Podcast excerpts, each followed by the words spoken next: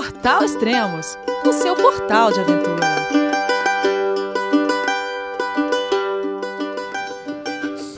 Bom dia, boa tarde, boa noite, bem-vindo a Extremos, o seu podcast de aventura. Esse é o 17 podcast da série Life Labs, com Israel Kaufman. E hoje temos uma surpresa. Olá, Israel, tudo bem? João, é você, meu filho? Alô, pai. Eu consegui. Eu tô no cume do Everest. Eu vi, meu filho. Te acompanhei o tempo todo pela sua página Spot. A família de produtos Spot utiliza tecnologia 100% via satélite para manter você sempre conectado em suas aventuras. Fale de qualquer lugar do mundo através do Spot Global Fone e utilize o Spot Gen 3 para estar sempre rastreado e conectado aos serviços de emergência. Desapareça quando quiser, seja encontrado quando precisar. Saiba mais em findmespot.com.br. Fala, Elias, tudo ótimo. Pedalando pela primeira vez no podcast. cara, você tá pedalando agora? Onde você tá, cara? Ah, eu tô em Akhtal, é, no Cazaquistão, é, centro da Ásia. Agora começa né, a odisseia pelo, pelos Stone Countries.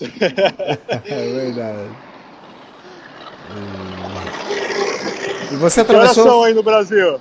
Pô, eu esqueci, cara, eu esqueci que era bom dia, boa tarde, boa noite, boa madrugada, cara. Ah, agora é quase, agora é quase uma da manhã agora. Olha só, hein, batendo novos recordes agora de horário de gravação, né? Já gravou algum podcast esse horário, Elias? Cara, talvez algo parecido. Capaz, com... né? Capaz, né? Lá então. É, isso, do Everest. Eu não lembro se eu gravava de manhã ou se eu gravava à noite, né? Eu nem lembro disso, mas esses caras só dão trabalho, ó. Vem, vem pro. Vou começar a gravar agora o podcast só se estiver no mesmo fuso horário, cara. Ah, e aí foi engraçado que a gente combinou, né? E aí eu já comecei a pedalar e te, te chamei. É, vocês ouviram a buzina aqui, né, gente? Desculpa. Uhum. É... Você tava dormindo já, né? Já tinha pegado sono. Eu tinha preparado tudo aqui, eu falei, ah, acho que daqui a pouco ele chama aqui, deixa eu deitar um pouquinho. Cara, daqui a pouco eu só escuto o Skype me chamando. Ai, cara. É, pois é. Dava pra ter saído mais cedo, né? Pra não ficar tão tarde pra você aí. É que horas são aí? Tá bom. Aqui são 8, 8 e meia da manhã, 8 ah, e 40 tá. e pouco da manhã. Ah, legal. É. Pois é, cara. É. Vamos, vamos ver essa aventura aqui. Tomara que não tenha nenhum acidente, né? Nem, nada que comprometa aqui a, a continuidade da viagem. Oh, mas é, eu lembro que a gente tinha comentado, não sei quantos podcasts atrás, oh, a gente podia gravar um andando. O que, que aconteceu? Ah, pois é, eu acho que. Não, tenho que fazer um. Posso fazer um merchandising já, logo nessa hora pode. da madrugada? Este, pode. este podcast é um oferecimento de Emílio Gerbelli, que está patrocinando. o Emílio é um amigo meu. Pô, você até conheceu, né? Comprou o Tour do Mont Blanc na, na Adventure ah, Sports Fair. Sim. E ele ganhou um cartão postal da namorada dele que, que comprou comigo. E acho que ele, se, ele ouviu um dos podcasts que eu falei, ah, Elias, você patrocina aí o, o chip do celular que a gente faz ao vivo, né? E aí ele, acho que ele ficou meio sensibilizado ali e falou, bom, pode comprar o chip que eu pago. Ah, eu dei um azar, porque o chip aqui foi, foi preço de banana, assim. Eu falei, eu nem vou cobrar do milho. Sério, foi mais barato que uma refeição. É. Mas é isso, vamos ver. É legal, legal. Uma experiência diferente também. Posso ir descrevendo um pouco é, o que está acontecendo, né? Prestando atenção na estrada, sem, sem me distrair muito. Difícil vai ser lembrar de tudo que aconteceu desde na Turquia até aqui, né? Verdade. É, a gente consegue escutar um pouco o barulho do vento, às vezes barulho de carro. Quase agora, na hora que eu te chamei, eu escutei um cara perguntando: oh, de onde você é? É, pois é. Aqui o pessoal é bem, é bem bacana. Eu, eu acabei de chegar aqui no Cazaquistão, né? E, e é muito diferente aqui, isso. Agora eu tô, agora eu sinto que, que eu tô na Ásia mesmo. É, a gente, hum. quando geograficamente, né, quando você cruza o canal de Bósforo lá na Turquia, em Istambul, você atravessa para a Ásia, mas politicamente, né, a Turquia está na Europa, né, a Geórgia está na Europa, acho que a Armênia também, e são países que eu passei nesses últimos meses. E mas aqui não, aqui você sente, você sente em tudo que você está na Ásia. O, o, idioma que é o cazaquistanês, que é, que é da família russa, né, alfabeto, alfabeto cirílico, tudo, mas as pessoas, pelo menos nessa região do Cazaquistão, são bem orientais, assim, são de olhos puxados, tudo, e é uma mistura, é uma, uma mistura muito diferente para gente, porque você tem essa fisionomia asiática uhum. com um idioma russo, né, e uma religião islâmica, assim, são uma combinação que você não imagina, assim, sabe? É, e quando você pensa em orientais, você não associa, né? A gente, pelo menos do uhum. Ocidente, do, do, da América do Sul, a gente não associa o, os, os orientais de olhos puxados como muçulmanos. E aqui Sim. eles são, mas também não são não são ortodoxos assim, né? não são super religiosos. Então assim, é uma mistura de de russo muçulmano de olho puxado, assim, sabe? É bem diferente. Ah, então, a Armênia é, é Ásia, assim. A Armênia já é considerada Ásia, né? É, é pra mim, na verdade, eu tô na Ásia desde, desde dezembro, do finalzinho é, do ano, quando eu cruzei o canal de Bósforo. Ah, geograficamente, eu tava na Ásia já, já nem uhum. falava que eu tava na Europa mais, mas, mas aqui você sente mais, né? Culturalmente você sente você sente já grandes diferenças. E é, é legal, é legal ter essas, essas mudanças é, durante a viagem, assim, porque, bom, primeiro que você sente que você está avançando, né? Você fala, opa, tá mudando aqui a paisagem, tá mudando a cara das pessoas, língua, é legal, é legal. É.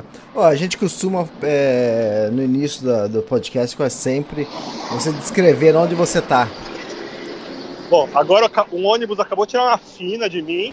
É, eu tô. Bom, eu tô em Actal. Actal é uma cidade portuária, é, onde banhada pelo, pelo Mar Cáspio, que na verdade não é um mar, é um grande lago de sal, o maior lago do mundo. Não sei se é o maior lago de sal do mundo ou o maior lago do mundo, que eu cruzei de navio. É, e eu tô. Poxa, tô numa estradinha aqui sem acostamento na saída da cidade, tô, tô pegando aqui a. tô indo atrás de uma estrada é, sentido Uzbequistão. É, tem dois caminhos, e aí eu vi. Eu vi agora há pouco, antes de sair, antes de te ligar, que um dos caminhos ia me. o vento ia me favorecer. É, uhum. que hoje está um ventinho meio forte e também favorece a gravação, porque eu ia pegar um vento contra, ia bater esse vento no microfone e não ia dar certo. E uhum. eu tô aqui agora Estou aqui numa bifurcação. Tô, opa! Estou numa bifurcação, é, esperando aqui para entrar na estrada. Ah, é isso. Tô, o dia tá bonito, tá. Peraí que tá meio perigoso aqui. deixa eu, tá. deixa eu fazer e... essa. Ok, vai escutando então. É, então, pelo que eu tô entendendo, você tá saindo da cidade agora, agora que você vai pegar a estrada. Você não pegou a estrada ainda. Não, ainda tô, tô assim na, nas imediações assim, da cidade. Bastante ah. trânsito, caminhão, estradinha meio, quer dizer, as, as ruas meio esburacadas aqui sem acostamento. Mas tá, agora, acho que agora entrei, né? agora vou ficar 40 km dessa, dessa estrada. Mas ainda estou na, na periferia, assim, né, da, da cidade. O clima está espetacular. De uhum. bermuda, de, de camisa de manga comprida, mais essas de de proteção solar. É, primavera já é uma realidade, aleluia. É, tá fazendo temperatura assim de 20 graus, é, constante, céu aberto, sem nuvens, sem previsão de chuva, neve, poxa, talvez só no pico da montanha lá no Kirguistão, mas dificilmente vai nevar, só ver, eu vou ver picos nevados mesmo. E, poxa, é isso. Cazaquistão, país número 28, se eu não me engano. É... Isso aí.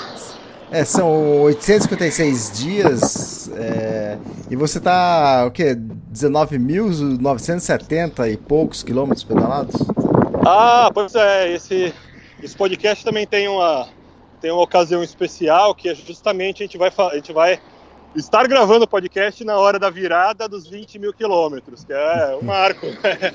Pedalar 20 mil quilômetros em quase 30 países.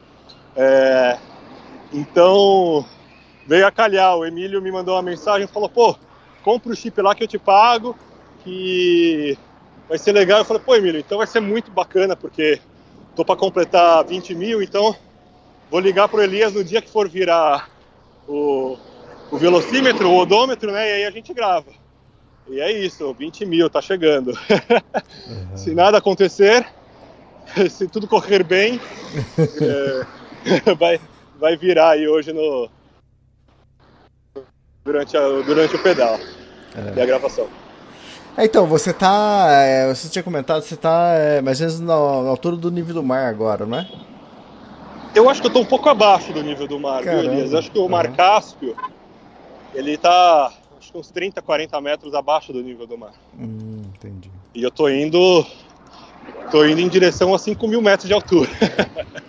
é, exatamente, você tá indo para as montanhas. Né? Ah, amém. Chega. Chega de grandes países, grandes cidades, muita bagunça, muito barulho, muito gasto. Aqui as coisas já começam a ficar mais baratas também. É, é isso daí, o Mar Cáspio está a menos 28 metros de altitude. Ah, então. Eu já fui a menos, a menos 400 metros de altitude. É, no, no, no, Mar Morto. Ah. Menos 300 e pouco. Bom, bom, então vamos, vamos começar ó, o roteiro do podcast. Vamos antes, antes que você durma. agora, agora não mais. É, cara, é, você já pegou comida escondida de host? Olha, Elias, escondida não, mas aquela coisa, né? Tem, tem, tem, tem host que a gente fica lá que o cara fala assim, né? Não, fica à vontade, pode pegar o que você quiser aí. Aí mostra, né? Abre a geladeira, ó, tem fruta, tem não sei o quê. Ah, sim, se falou, não, não abuso, né? Não faço marmita, mas. Pô, se dá uma fome, eu vou lá e pego, né? O cara falou, eu vou ficar fazendo cerimônia, né? Então foi engraçado. A última vez que a gente gravou, eu tava saindo de Trabzon, na Turquia. Hum. E aí tava indo, já tava meio perto do, do, da fronteira com a Geórgia, né? E aí eu tive uns dois dias de viagem, mais ou menos. Um eu fiquei, fiquei em dois warm showers. Um era o, o Mustafa, que eu até passei a letra pro Thiago e pra Flávia. É um senhorzinho que tem uma casa de chá, e no andar de cima ele recebe os viajantes. Não tem ducha, mas ele é super bacana, é, oferece chá, né? Você pode cozinhar lá. É bem, é bem legal, uma experiência bacana. E o outro cara é um é um um turco, um médico que ele se chama Kaner, ou Janer que se fala em turco. E ah, o perfil dele diz que assim, ele é bem, meio esquisito, assim, sabe? Fala assim, ah, eu sou muito introspectivo. É... Aí você chega lá e ele fala que não pode fazer barulho, que os vizinhos não gostam. Você fica meio estranho assim, fala, pô, o cara tá começando a. O cara recebe ciclista, né? Sabe que a gente chega com um monte de coisa. Tem jeito, né? Faz um barulhinho na entrada ali, né? Sim. Bicicleta, mala, faz aquela. Mas tudo bem, né? Era na véspera de eu, de eu sair da Turquia. E aí. O cara era realmente tímido, mas depois começou a falar que não parava, assim, não parava. É... Enfim, né? E aí ele tava. Ah, ele tem um porte físico de uma pessoa, assim, na na média, assim, vai. Ele não é nem gordo, nem magro, mas mas estava numa de fazer dieta, assim, sabe? Uhum. E aí ele não comia, ele não comia nada, ele comia uma vez por dia só. Ele tava numa dieta meio meio maluca, assim. Ele comia uma vez por dia na, no jantar, né? E aí uhum. eu cheguei lá, né? Eu falei, olha, posso fazer o jantar pra gente? Que eu já para prevenir dele me oferecer carne e tudo, né? Ele falou, não, pode. Aí fiz meu jantar, né? E ele devorou, assim, né? Pô, comeu acho que mais que eu, que é uma coisa difícil. E, e beleza, ofereci um docinho depois, aí ele não, não aceitou. E, e deixei meu aforge de comida lá, né? Deixei meu alforje de comida lá na, na cozinha aberto para eu tomar café de manhã. Perguntei para ele que horas que ele toma café. Ele falou: Não, não tomo café, só janto. Ah, beleza, né? Então vou acordar mais cedo e vou tomar meu café. Aí eu acordo, Elias.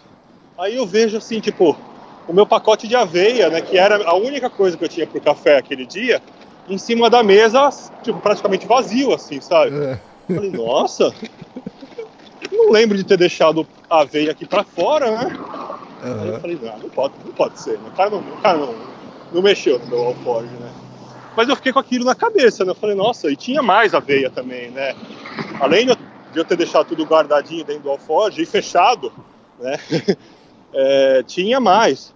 Aí eu fiquei naquela ali, né? Beleza, né? Fiz aquele restinho de, de aveia que tinha ali, aqueles flocos, né? E comi e fiquei com aquela com aquela coisa, né? Pô, será que eu pergunto? Será que não pergunto? Aí chegou uma hora ele falou: Ah, então, é, no meio da noite me deu fome, eu não tinha nada para eu não tinha nada para comer.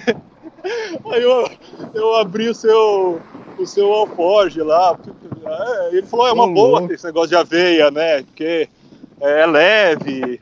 É saudável, Eu falei, é, pois é, né? É o que eu como, era o que eu ia comer hoje, né? Mas tudo bem. Foi muito engraçado, cara. Porque, tipo, foi uma coisa que você não espera, né? Tipo, você é visita, você tem.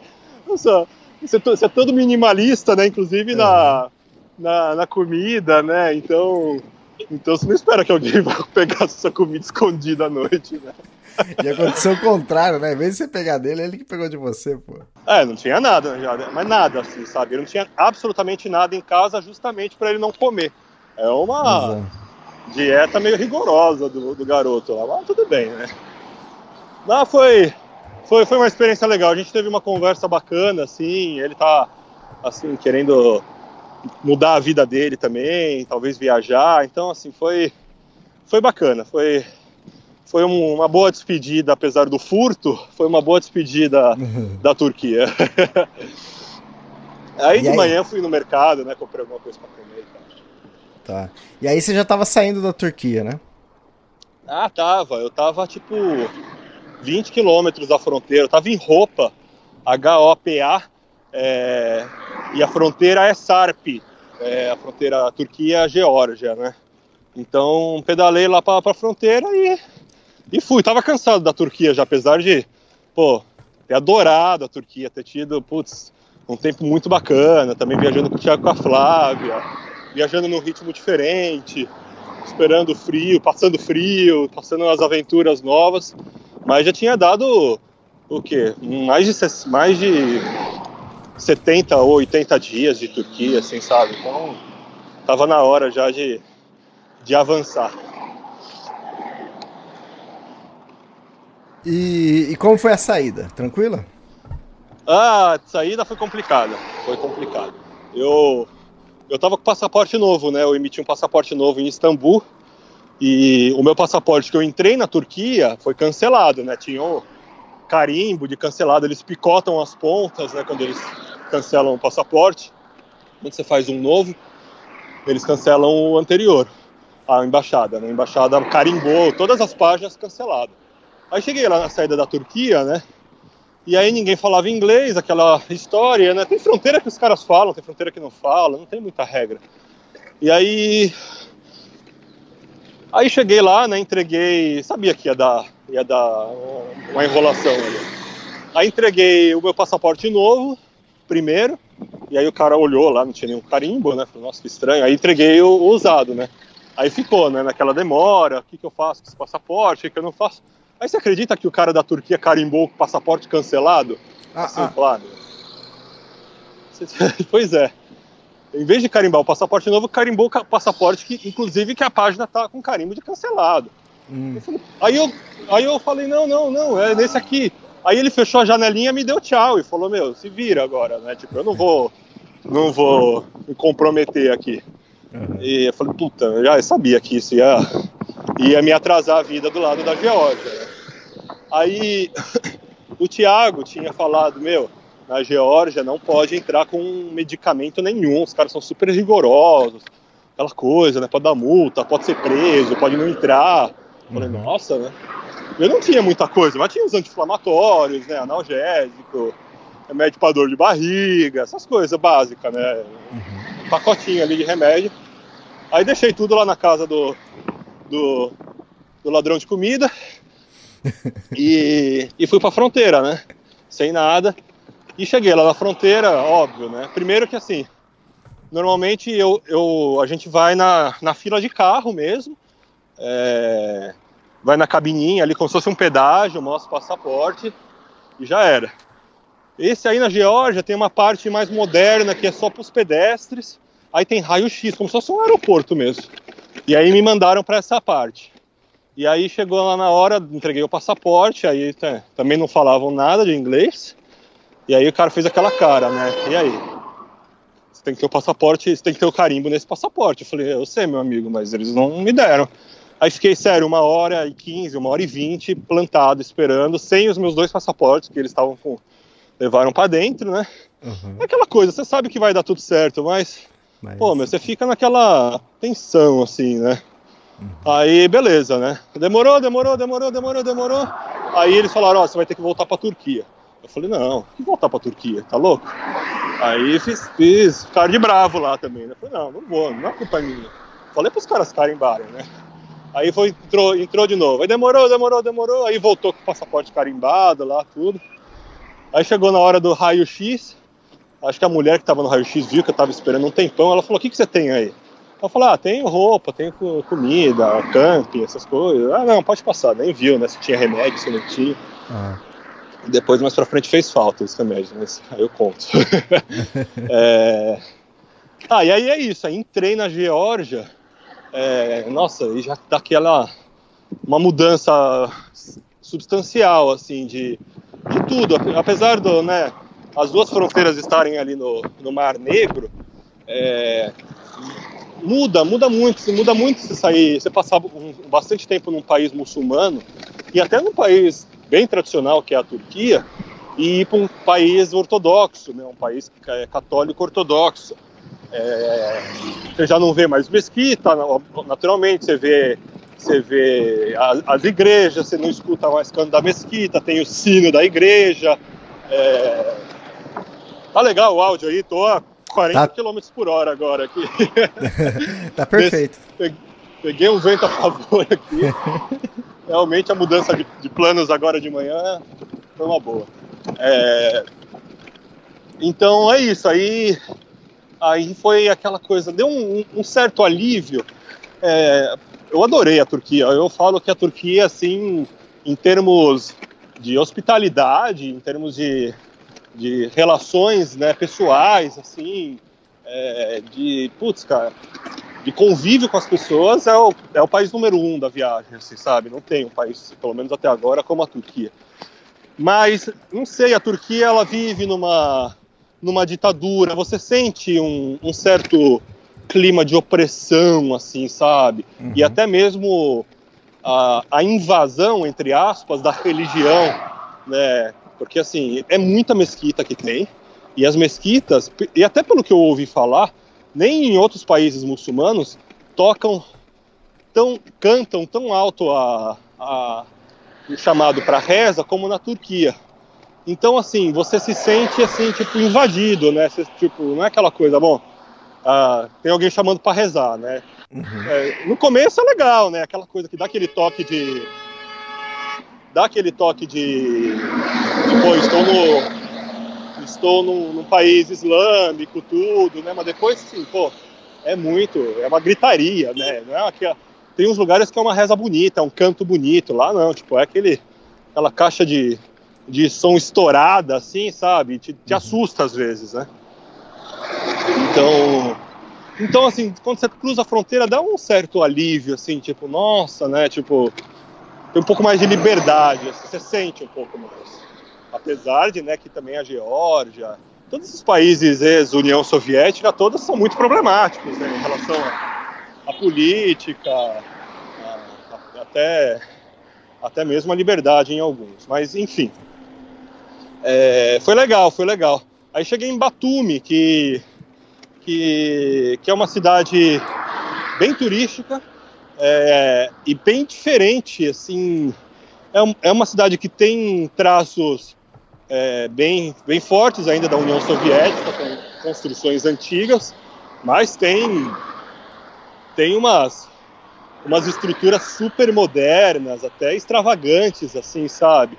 Futurísticas, é, uns prédios muito, muito querendo, assim, sei lá, copiar um pouco esses estilos meio, meio Emirados Árabes, assim, sei lá eu. Mas foi, foi bacana, foi bacana chegar lá. É... Fui logo procurar um hostel, assim, para eu, para eu, ah, daquela coisa, daquela aclimatada no país novo, né? Tentar entender um pouco como fala oi, como fala as coisas, como, como que é a moeda e, e só dar uma revisada no meu plano, né, para para Geórgia. Certo. Tudo bem aí? Tudo bem, tudo bem, só pra pegar um pouco de ar, né? Onde que a gente tá aí no roteiro? e, e tem o lance dos cartões postais. Putz, cara, isso foi muito legal, Elias. É, eu, eu tava ali no, nessa. Depois que eu terminei de resolver todas essas questões iniciais de um país novo, né? De trocar dinheiro, de, de me aclimatar um pouco e de fazer o plano de saída. Eu. Eu não sei por que, que eu tive essa ideia. Ah, eu. Bom, já tem um tempo que eu, eu entrego fotos, né? Minhas da, da minha viagem né, para as pessoas que me recebem, né? Mas são fotos impressas normal, assim, 10 por, tamanho 10 por 15. É, e aí o, os meus anfitriões, tudo, porque é legal, né? Você, dá, você deixar alguma coisa assim, né? Não, não precisa, mas uhum. poxa, é uma forma de agradecer, é uma, é uma lembrança bacana, assim. E aí acabaram as minhas fotos que eu tinha, que eu tinha impresso lá em Istambul. E eu falei, bom, em, em Batumi eu vou fazer diferente. Eu vou imprimir, só que eu vou fazer. Ah, eu não vou fazer com papel de cartão postal, porque é mais caro e tudo. Mas eu vou fazer uma borda e vou fazer minha assinatura. Coloco o nome na foto, né? Uhum. É, para ficar de recordação, tudo. E aí imprimi e ficou bem, bem legal, assim, sabe? Eu falei, nossa, ficou, ficou mais legal, ficou um presente bacana. E eu imprimi num tamanho menor que o 10 por 15 que o cara tinha lá na, na gráfica. Eu não lembro exatamente, mas ficou um, tama um tamanho assim perfeito, assim, sabe? Pequeno, não muito pequeno. É... E eu falei, poxa, seria legal, né? Vou, vou fazer uma brincadeira aqui, né? Vou fazer um anúncio no Instagram. É, tava inspirado esse dia aí. vou, fazer um, vou fazer um anúncio no Instagram e vou falar, justamente, né? Quem quiser é, colaborar, é justamente para pagar essas despesas é, de impressão e tudo. E aí o que sobrar de, de, envio, né? Que não é barato você enviar 50 cartões postais em, do, do exterior, assim, sabe? Então, então assim, ajuda nessas despesas de, de, de, de imprimir para. São esses presentes para o público local que eu deixo é, paga naturalmente as despesas de postagem, né, pro, pro Brasil, para onde for. E o que sobrar, meu, ajuda na viagem, né, que é assim, é, é, é simbólico, mas ajuda, pô, depois de dois anos e quatro meses viajando, cara, qualquer ajuda, né, você fala assim, ah, meu, é 20 reais, sabe, 30 reais, 50 reais, meu, ajuda, cara. Sim. Então foi isso. Aí eu fiz um anúncio, fiz um post lá, expliquei, né, tudo isso que eu tô te falando. E surpreendentemente, vendeu muito, assim, vendeu muito. Ah, é? é? E, cara, não, não. Nem tanto pelo valor da grana, que na verdade eu consegui fazer aí um mês de viagem vendendo cartão postal, que me surpreendeu. É, mas todo o processo foi muito legal, Elias. É, as pessoas, a maioria das pessoas que comprou são pessoas que eu não conheço pessoalmente, são pessoas que seguem a viagem, que seguem através do Extremos, através do Instagram, ou que vieram pelo Face, ou pelo meu blog. Sim. Então são pessoas que estão aí, e algumas delas eu nunca tinha visto se manifestar nas minhas redes sociais, assim, sabe? Uhum. Então, Cara, foi muito especial, porque eu recebi mensagens de muito carinho, de agradecimento, de inspiração, de, poxa, me sentir, me sentir bem, bem lisonjeado mesmo por toda essa manifestação de, de carinho, assim, sabe? E por as pessoas quererem fazer parte da viagem de alguma forma.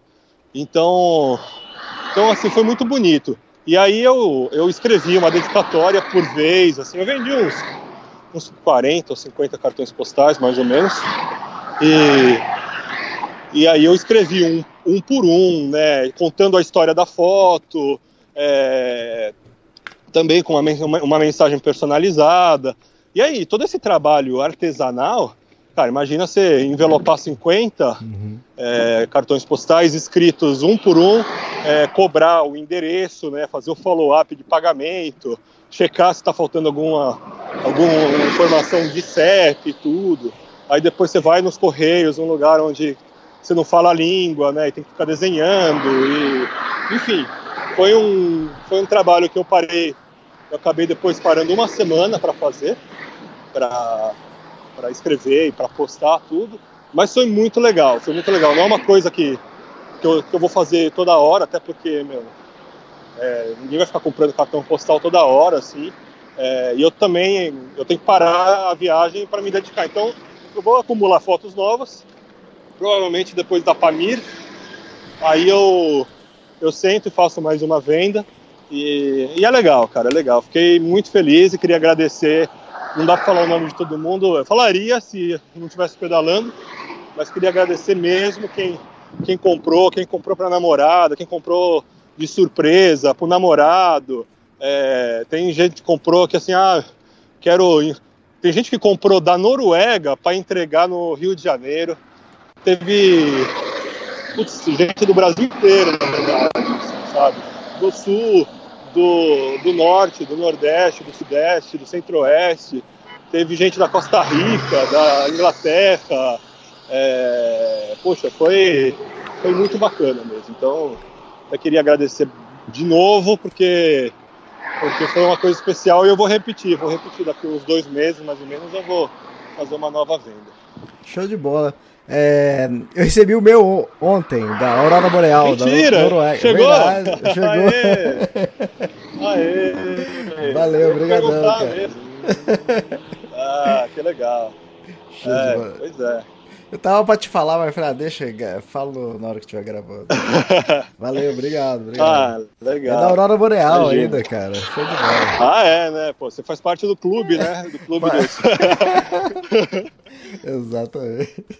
As fotos da Aurora foram as mais vendidas. Né? Ah, é? Foi um negócio louco, é. O povo realmente.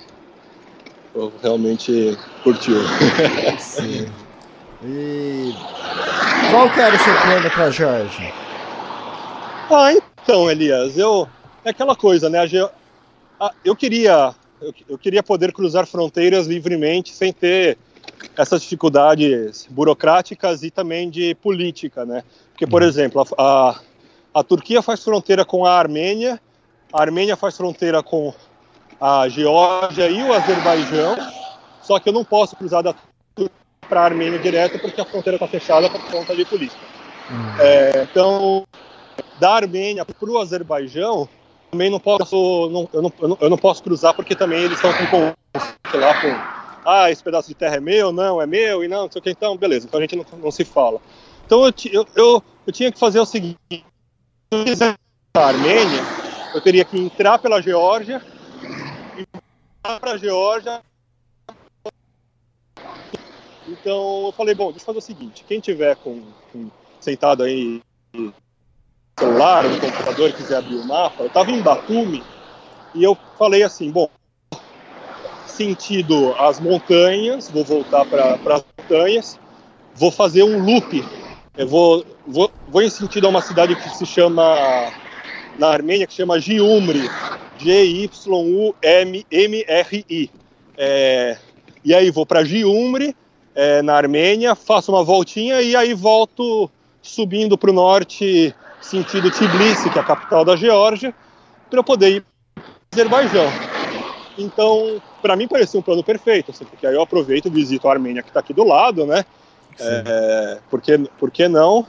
Gasto um pouco mais de tempo pro inverno realmente ir embora.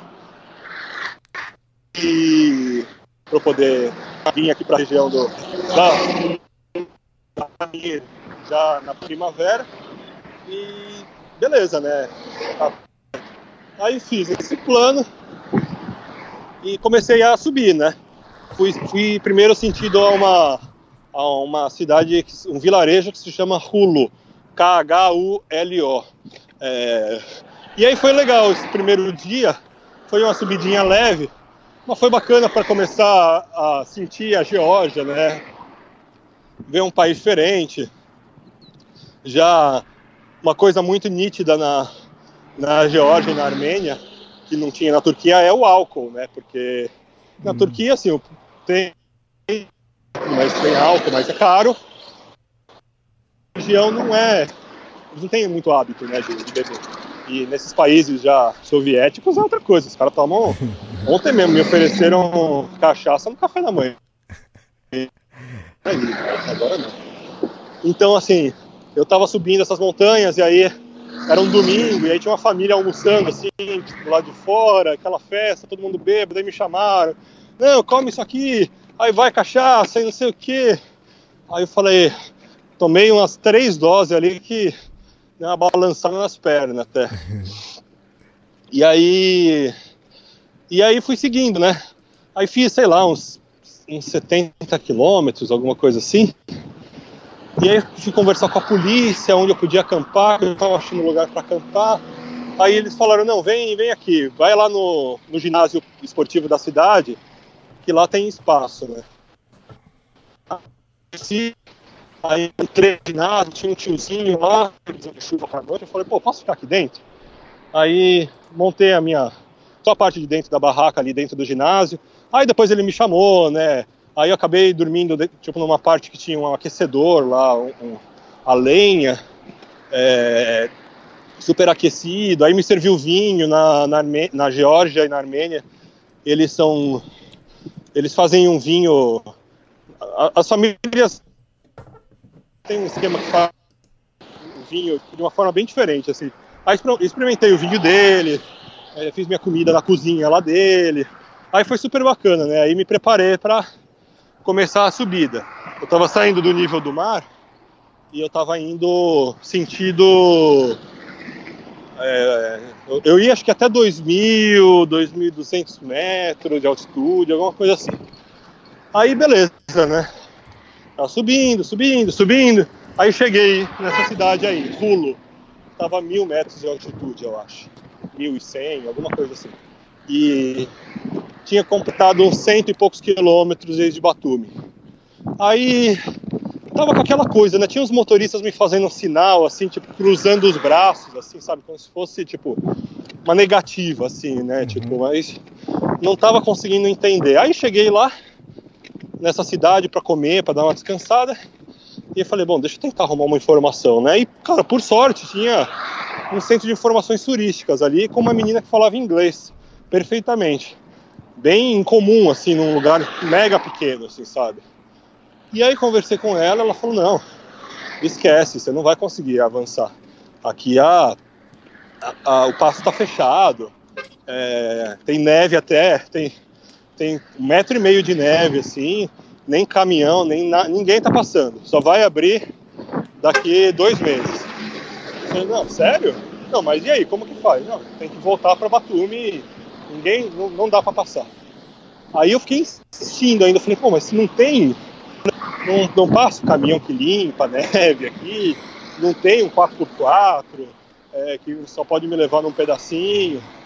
Aí ela começou a fazer umas ligações, porque, tem uma estação de esqui lá, que também estava fechada. É, e ela falou, olha, você tem uma opção de, de tentar ir até essa estação de esqui, e ver se eles conseguem te levar até mais assim. Você vai ter que empurrar a bicicleta por muitos quilômetros, com neve alta, e você não sabe se tem buraco, se não tem, se tem cobra. É, tem, tem, tem lobo nessa região também, tem urso. É, eu falei. Aí comecei a sentir aquela coisa, assim, acho que acho que não precisa, né?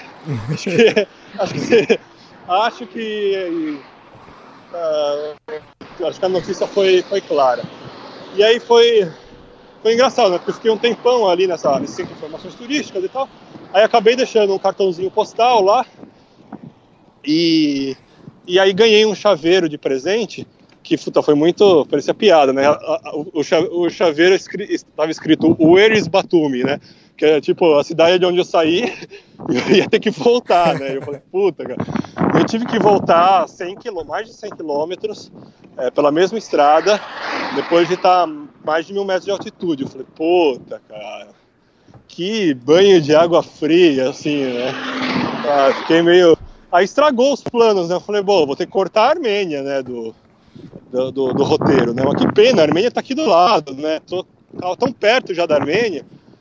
E aí eu falei, ah, voltei, dormi de novo no mesmo ginásio esportivo que eu tinha dormido. Eu tinha tomado banho lá também, tudo. E na volta a estrada era bem esburacada aí, quebrou um, uma, um, pedaço do meu bagageiro dianteiro. Aí tive que arrumar um lugar para soldar, então foi aquela muito bem, né? Já tive essa experiência, uma experiência meio que parecida assim na, na Turquia recentemente, que também estava num lugar de, de lobo, estava ali sendo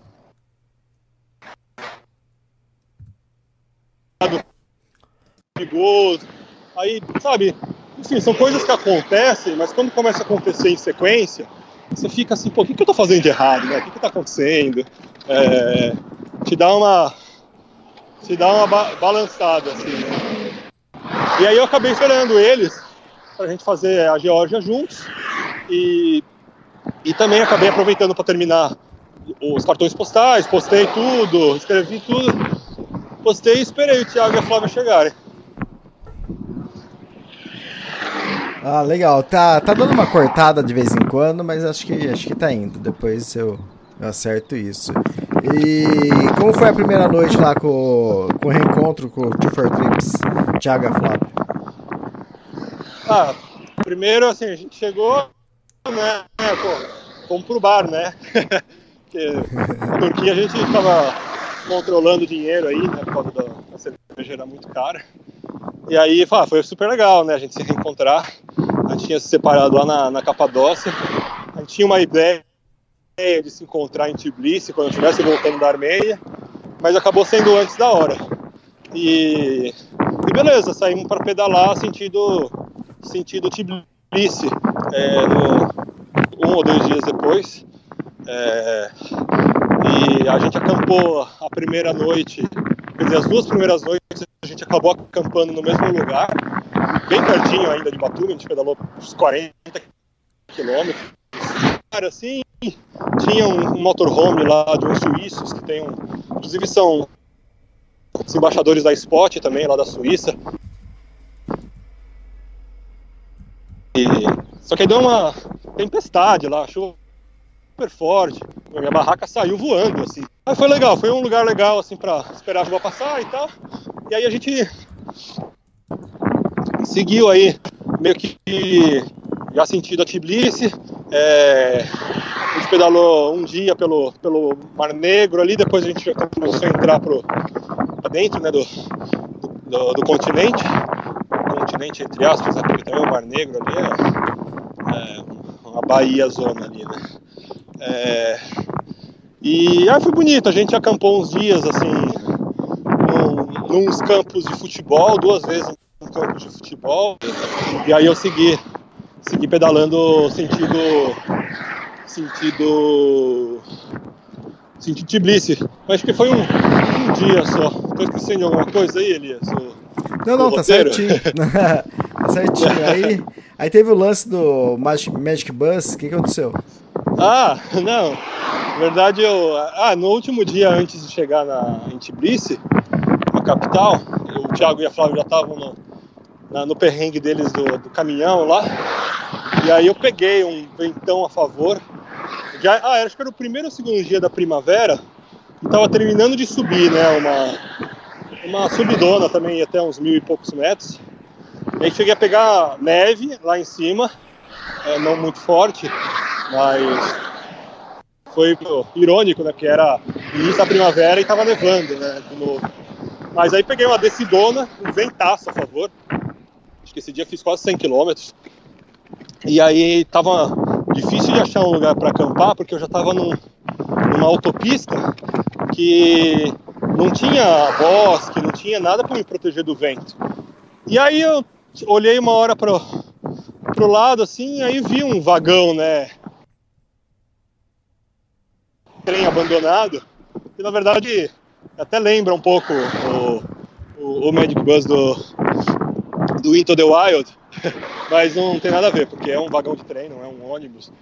E também não tô no Alasca, né? Tá na Geórgia. mas quem entrar lá no meu Instagram, acho que tem uma foto minha ali, sentada ali. Estilo, estilo Christopher lá, aquela foto, aquela foto emblemática dele lá no, no Alasca. E você também encontrou os suíços do, do Fark Streams? É, então, os suíços são esses embaixadores da Spot que a gente Ah, acampou tá, lá no. entendi.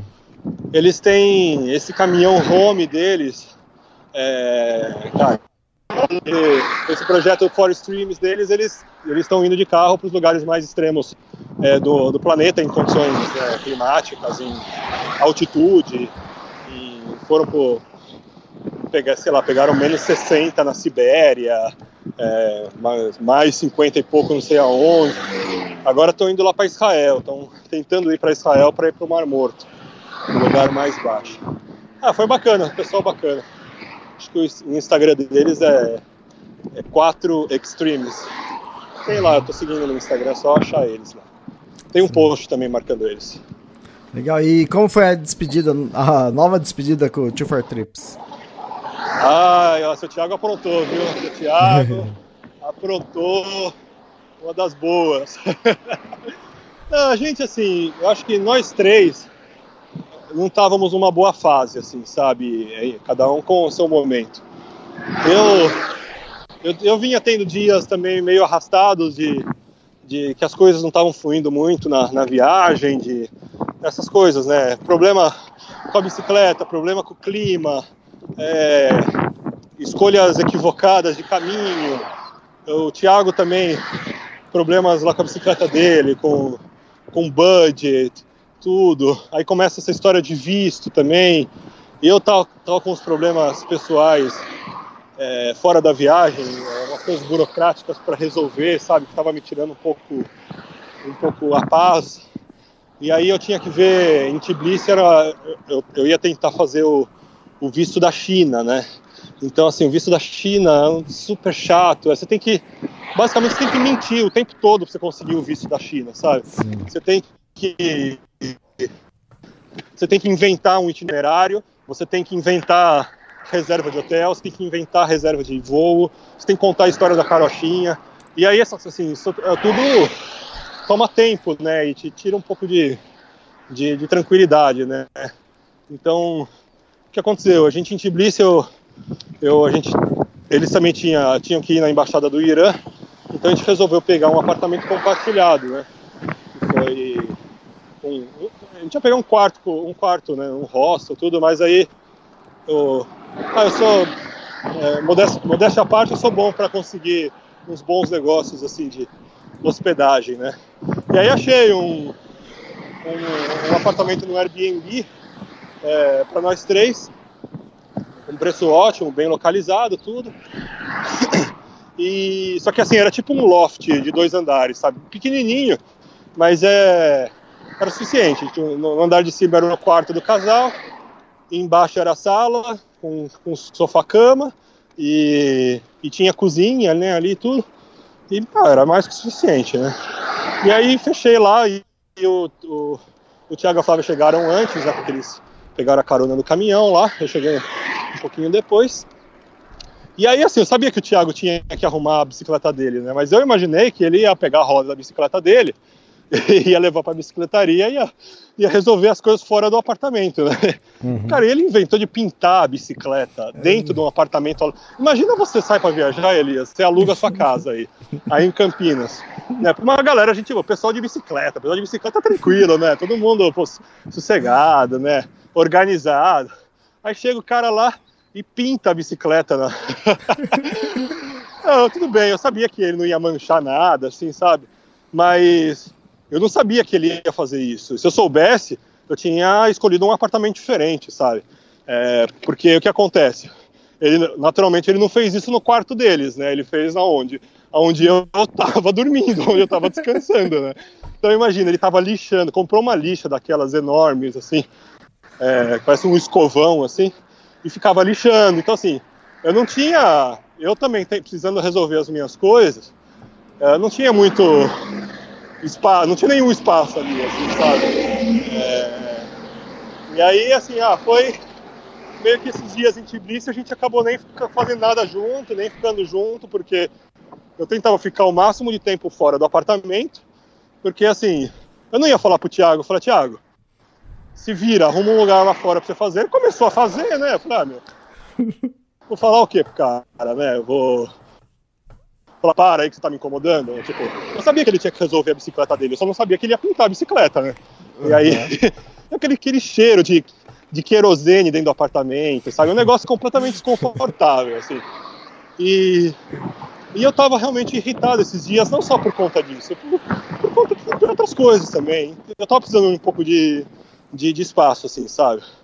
Então, esses dias, a... não, foi tudo bem, né? A gente não se desentendeu nem nada. Ele pediu desculpa. Eu falei, não, tá beleza também, né? É o fim do mundo também, né? Nossa, a gente tá passando na frente de um cemitério aqui. Acho que é um cemitério super bonito. É, cheio de. Cheio de. Ah, vou ter, vou ter que tirar uma foto aqui aí. Para quem tá ouvindo. Para quem tá ouvindo, depois entender, né? Porque senão vai ficar só imaginando. Deixa eu só achar um lugar legal é um cemitério com é, muçulmano, mas eu nunca tinha visto assim, nem na Turquia, com umas capelas, tipo umas capelas assim, sabe? É, bem grandes, parece que é uma. Cada, cada túmulo tem uma. tem uma mesquitinha particular, assim, mas num estilo. num estilo meio, meio persa, assim, meio. Pô, peraí, deixa eu parar a bicicleta aqui. Aí, ó. Essas coisas a gente não vê todo dia, né? É, nem no, não tem nem, nem podcast assim todo dia, nem, nem vê. Peraí. E... Ah, vou tirar com o celular mesmo, hein, gente. Que é também... Então, mas é, viajar acompanhado é isso, né? Você... Só cutucando. É, você. é.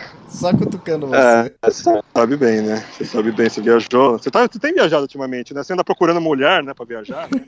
Você sabe que essas coisas acontecem, né?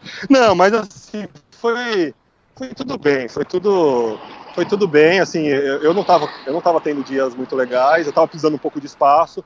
Se eu soubesse que, que ia ter essa, essa, essa bagunça no apartamento, o apartamento tinha, tinha proposto escolher um apartamento maior e tudo, mas, cara, meu, ah, nem o fim do mundo, né? Estamos aí, sobrevivemos, somos amigos. Então, é. Amizade, mas eu achei o Thiago. O Thiago foi meio sem noção, cara. Tipo, tá tudo bem. Eu vou proteger o Thiago. Proteger, ou também falar que também fui sem noção uma vez. É, eu eu trabalhava na IBM, cara, e tinha que fazer plantão no final de semana. E plantão no final de semana, cara, era aquele negócio que você não ia fazer nada. E eu, a gente trabalhava lá num lugar que era, a gente chamava aquário, que era cercado de vidro sem janela. E, e não tinha nada para fazer no, no, final de semana, você ficava lá de plantão esperando acontecer algum problema e nunca acontecia. Na época eu tinha comprado aqueles carrinhos de controle remoto, mas a combustão, a gasolina, né? Nossa, e... Maria. E ele tinha que ele tinha uma carenagem bonita, né? Era tinha uma caminhonetinha assim. E eu levei lá na levei lá na IBM a, a, a, carenagem, que eu comprei uma nova e fui pintar. Eu levei lá dentro pintando, mesma coisa. Nossa. Era um lugar fechado, não tinha janela, não tinha nada. Eu falei, nossa, e tinha outras pessoas lá dentro, né? O pessoal olhava pra mim e você tá louco, Elias. É, o, o Thiago eu dou um desconto, porque o Thiago ele é, ele é repetente da quinta série, né? Ele ficou lá, né? Ele não saiu, ele continua assim. Então esse é o tipo de coisa que, que, que, que, que o moleque faz, né? Falar, ah, meu, deixa eu. Foda-se, né? Exatamente. É, não, eu tô, tô brincando, assim, ele tinha que resolver a vida dele e, enfim, né? Pensou. Enfim, pensou, pensou nele, no que ele tinha que fazer e beleza. Também é isso, não foi. Foi, foi, foi na, na hora foi incômodo, mas é, depois saí, fui, fazia as minhas coisas fora, né? Acabei gastando um pouco mais de dinheiro, porque você vai para um café e tal, não sei o quê, mas tá tudo bem. Já foi. Então, mas é, aí, nós e- estamos- continu- continuamos amigos, seguimos nos falando por WhatsApp. é, e, e tá tudo bem. É, Então, a viagem acompanhada é assim mesmo. né? Eu viajei com, com a Laura lá na, na Kungsleder e depois viajei com a, com a Daiane na, nas Rock Mountains. E com certeza, tinha momentos assim que eu tinha que parar e, e, sabe, e, e deixar elas fazer o que elas queriam e ao contrário também, entende? Elas também tinham Sim, que... sim, sim. É. Elas tinham que ter paciência É. também que- com alguns pontos, né? Ainda mais a Daiane nas Rock Mountains, que eu caminhava mais lento na subida, então ela. Ela, eu lembro que tinha épocas assim, ela, sabe, toda atenciosa e esperando, sei o que tem. Aí chegava no meio já da, da viagem, ela já, eu via que ela já tava perdendo mais a paciência, aí depois voltava a ter paciência, então, é, isso é normal. E aí, não, mas foto assim, eu tô, tô só cornetando, assim, né? Porque Sim. tem, tem que cornetar, né? O Thiago tem que cornetar sempre, né? Não posso, não posso deixar passar, né?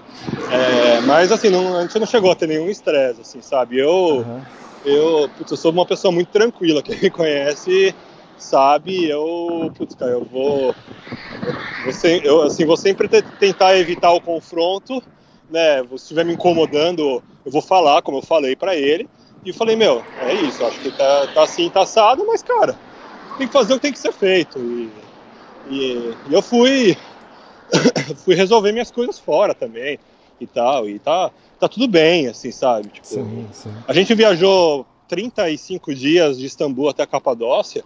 Cara, tem absolutamente nada. E isso aí também não é nada, assim, sabe? A gente. Sim.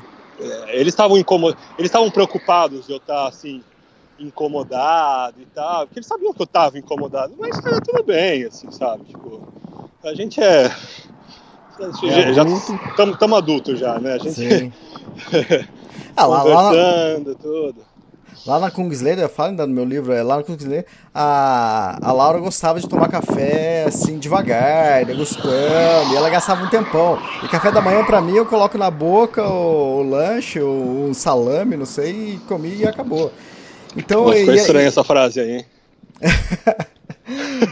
É que, é que isso acontecia mais nas Rock Mountains. E, e lá na, na Kungsleder também aconteceu.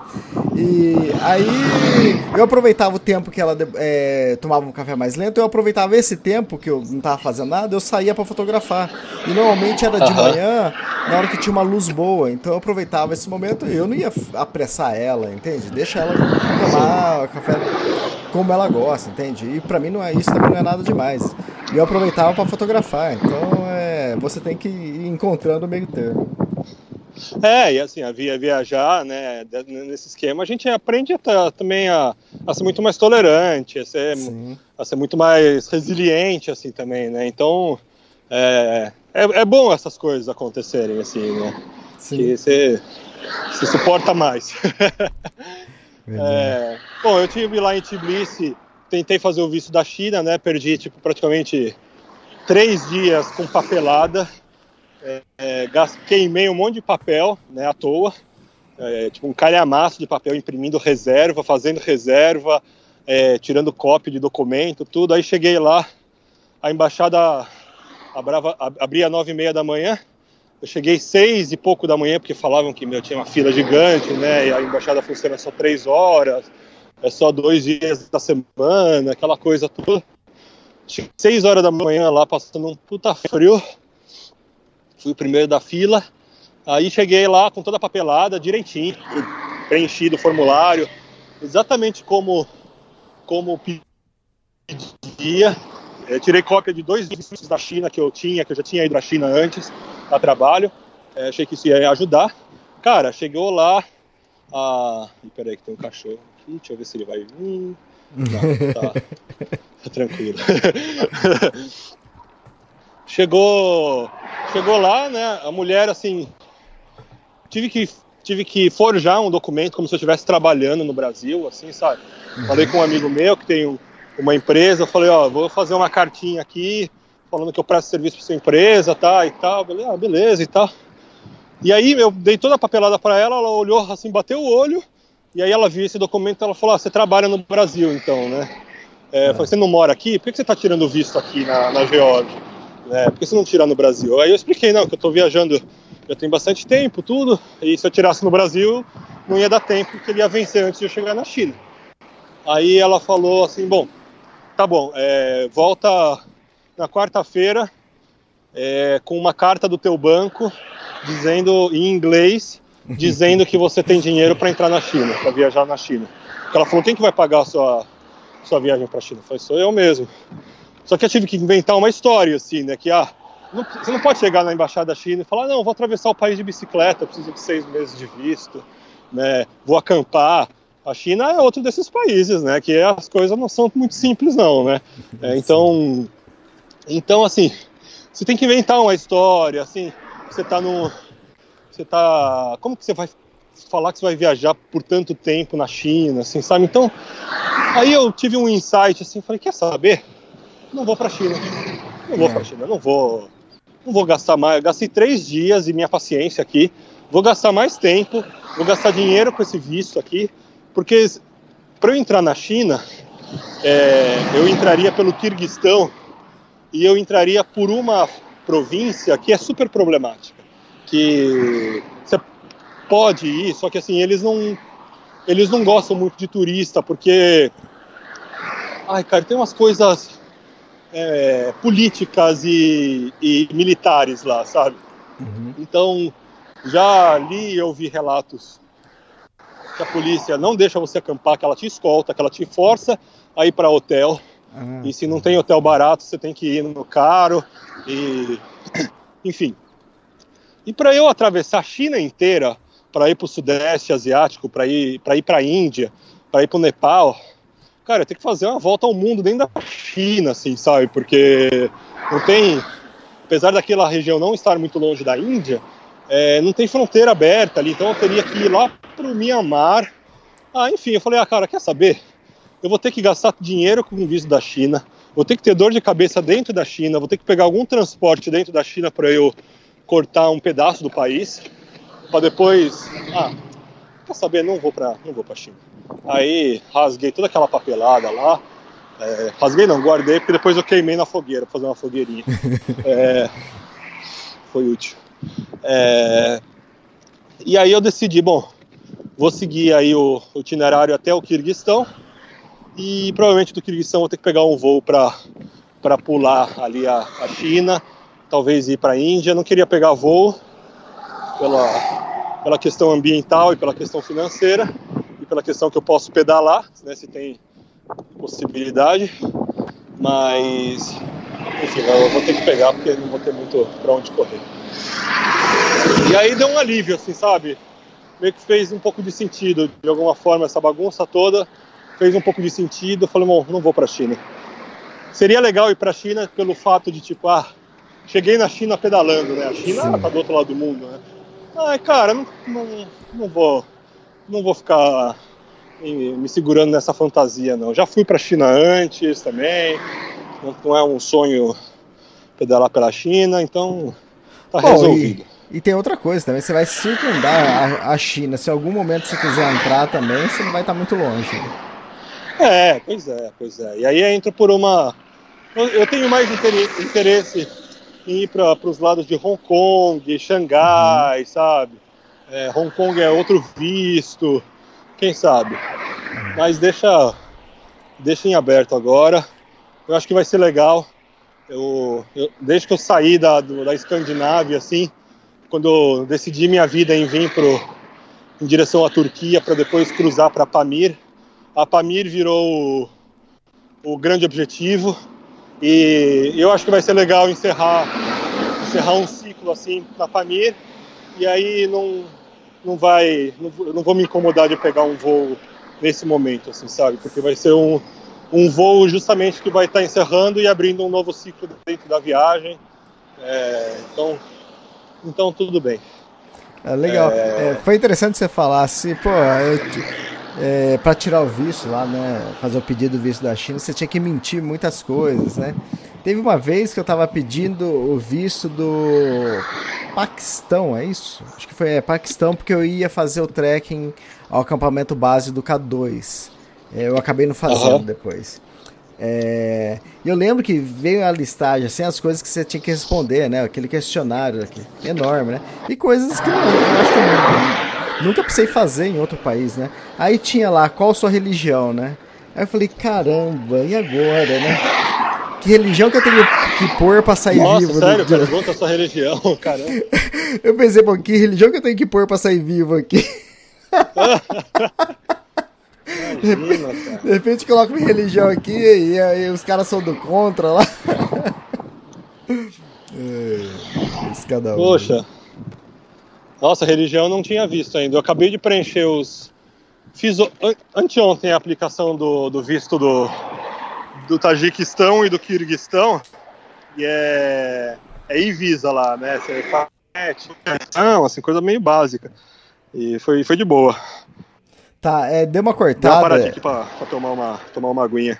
Ah, legal. Foi bom também porque deu uma cortada e você falou que é um Invisa, né? É, Invisa. Invisa tem muitos países. O Brasil não está na lista de muitos países que você pode tirar Invisa. E o, o Invisa é fácil, assim, é um visto eletrônico, né? Você não precisa ir na embaixada, você paga com cartão de crédito ali na internet mesmo, você manda cópia do passaporte digitalizada, é super simples. O visto do Azerbaijão, que foi o país que eu estava por último, foi Visa. Eu apliquei numa segunda-feira, acho que na quinta estava pronto, assim, é, é, super tranquilo. E eles não, não tem nenhuma pergunta mirabolante, assim, sabe? Ah, tá. É, eu tirei um Visa no pro Canadá. É, como eu tinha, como eu tirei, eu tinha acabado de tirar o, o visto americano, aí para tirar o, o visa canadense, eu só precisava é, mandar a foto do visto americano, né? E aquele negócio, né? se eu já consegui um visto americano, pô, o Canadá não ia precisar fazer trabalho nenhum. Pra... Os americanos ah. já, já me destrincharam, já, né? É, pois é. É, os Estados Unidos e o Canadá também Acho que eles têm sistemas conectados e tal. É, então, mas Acho é. é mais fácil. Isso, mas o Evisa, o canadense que eu tirei, que também foi pela internet, do mesmo jeito que você falou, e, e saiu rápido, rápido pra caramba e foi mais barato. É, mas ele é só válido, só válido pra, pra voo, né? Então eu tenho que chegar no Canadá voando e sair voando, eu não posso sair por terra. Ah, entendi. É, essas coisas, essas coisas mudam de, de país para país, assim. Putz, é... eu, eu tava até conversando ontem com um suíço que tá viajando comigo aqui esses dias. É, poxa, cara, é surreal, né? Nos dias de hoje, cara, é, com a tecnologia que a gente tem, com todas as ferramentas que a gente tem, a gente não tem um, um sistema mais in, integrado, assim, sabe, entre, entre os países. Putz, cara, é, vou chegar na parte que eu, que eu tive umas dificuldades com, com fronteira aí, que os caras não, sabiam o que fazer com o passaporte brasileiro, assim, sabe? Uhum. Não tinha na lista deles é, é o Brasil, assim, sabe? É, é surreal, né, cara? Não deve ser muito difícil, cara, fazer isso. É, integrar informação, antecedente criminal, sabe? Fazer uma coisa, um sistema único. Não sei se interessa também, né, para os países, sei lá. Sim. Mas só, só com, as informações de, básicas, de... não precisa ser, né? Nada é, aprofundado. É, pois é, pelo menos para pra imigração, né, cara? Isso, é. é, pô. Enfim. Bom, aí. Você fez um bate-volta dias... na Armênia? É, então, aí depois de resolver toda essa de visto, umas coisas que também estavam que eu tava precisando ali em Tbilisi e tudo. É, fui me despedir do Thiago e da Flávia. Eles iam ficar dois dias mais lá, porque ficaram, ficou uma semana na, na, em Tbilisi. E essa semana inteira o Thiago ficou lá perturbando a ordem da, da casa. E aí quando eu fui embora, ele, quando ele foi, quando eu fui embora, ele resolveu parar e, e descansar e passear. aí eles reservaram outro lugar, é, já que não tinha mais Israel para encher o saco. Eu falei, bom, vamos agora, vamos curtir agora, então. Ó, o podcast, o podcast 264 do Two for Trips, ele comenta sobre ele ter pintado bicicleta lá no apartamento.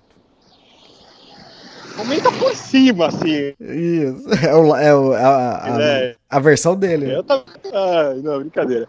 É... Eu até me perdi aqui. Bom, aí beleza, né? Aí. Ah, então, aí eu tava. Aí eu, nesse meio do caminho, tudo, eu falei, bom, não vou deixar de ir pra Armênia, né? Nem que eu tenha que voltar pelo mesmo caminho, assim. Porque, pô, tá aqui do lado, assim, sabe? A estrada que me levaria para o Azerbaijão tava a poucos quilômetros da fronteira com a Armênia. Eu falei, ah, deixa eu dar um pulinho lá, né? Fazer. Não tive. Não posso reclamar da Geórgia, assim, sabe? Eu não posso. Mas a Geórgia que me. Não tive nenhuma experiência conhecendo pessoas locais, assim, legais, assim, sabe? Não fiquei em nenhum couchsurfing, warm showers. Eu conheci alguém que me mostrasse um pouco mais sobre o que é o país.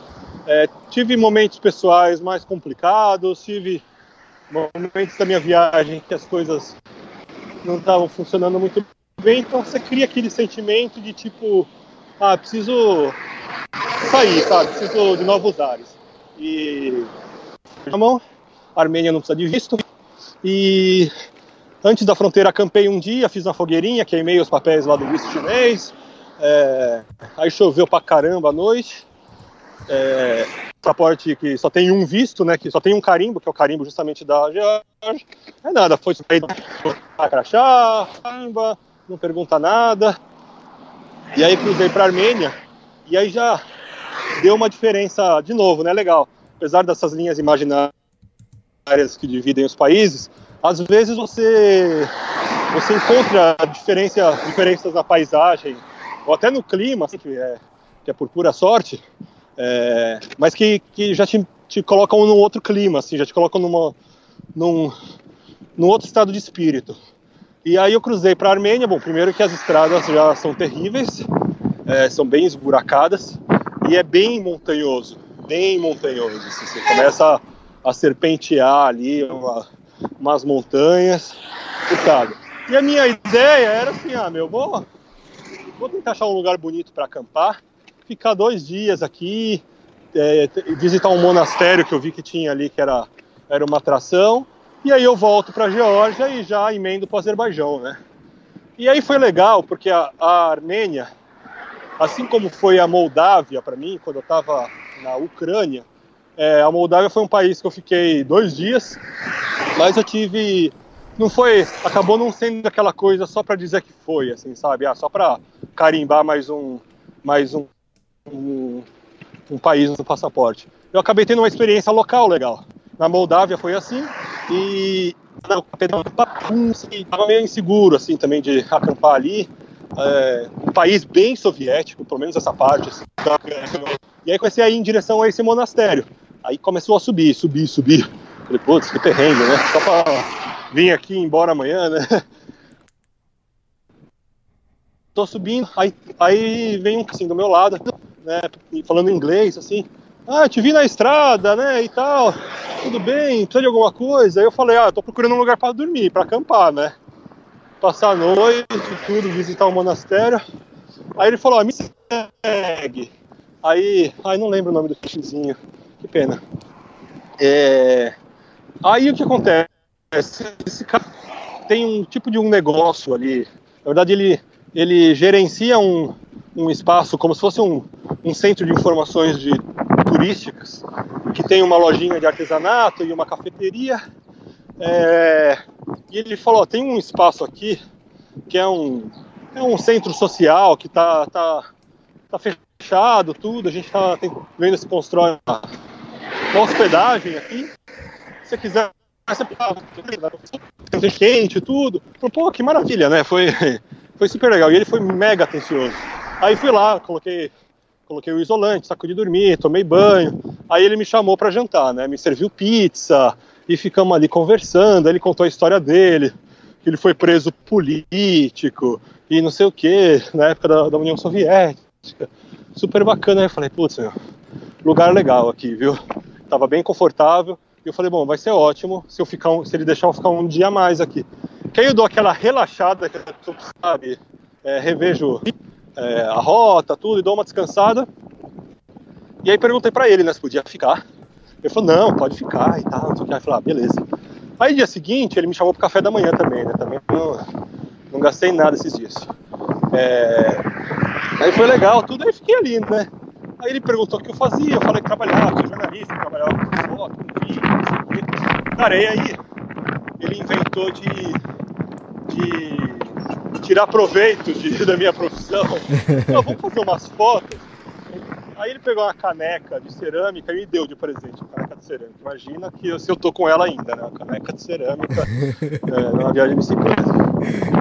E aí ele pegou duas canecas lá e me pediu para tirar umas fotos com o fundo do monastério, assim, né? Ah, beleza, vai tirar uma medusa de foto ali. Aí não satisfeito, ele me colocou no carro. É, e assim, primeiro que eles têm muito carro, muitos carros ali nessa região, na Geórgia, na Armênia, com, com o volante da mão inglesa, né? Então, no, o volante no banco do passageiro pra gente, né? É que, pra quem não tá acostumado, assim, é meio estranho no começo, né? É você sentar no, no, no, no banco do passageiro, que pra gente é o banco do motorista, né? Só que são uns carros, tipo, umas Mercedes, uns carros de marca boa, mas antigos, né? Uns, tipo, tipo os, os carros velhos da Europa que eles jogam para esses países, assim, sabe? É... E aí ele me levou para uns outros, tipo, tinha um monte de monastério naquela região. É... Lugares super bonitos. Tava nevando, assim, sabe? Tava nevando. Tava nevando para valer esses dias. É, então, lá no alto da montanha nevando, tudo. Aí fizemos as fotos, foi legal de, de conhecer. Lá no fundo, eu não era o que eu queria, assim, sabe? Peraí, deixa eu passar esse caminhão aqui. Legal, dá pra escutar. É, é, no fundo, no fundo não era o que eu queria. Eu queria, assim, ter ficado de boa ali, sabe? Não queria fazer um rolê. E aí, eu, a gente saiu lá meio-dia, 11 da manhã, lá do, do lugar dele, e fomos e fomos sentido esses monastérios, tudo. Aí ele falou: ah, vou te levar no restaurante de um amigo meu. Aí fomos lá, né? Cara, imagina o que esses caras bebem. Comi pra caramba, em primeiro lugar. Mas, cara, assim, tem. Tem. Tipo, cada, sei lá, cada 5, 10 minutos era um brinde com alguma coisa. Uma cachaça, cachaça forte, não lembro o nome da, Ó, oh, tem um camelo aqui, ó. Essa região você começa a ver bastante camelo. Olha só que legal. É... Não, então, cara, eu tomei acho que cinco doses de, da cachaça deles lá, mais vinho, mas não sei o que, eu já tava assim, né? Tipo, no meu limite até, né? Eu falei, não, não, eu não tô afim de. Não tava, né? Não, não tava com os meus amigos pra ficar bêbado ali, assim, sabe? Tava todo mundo falando.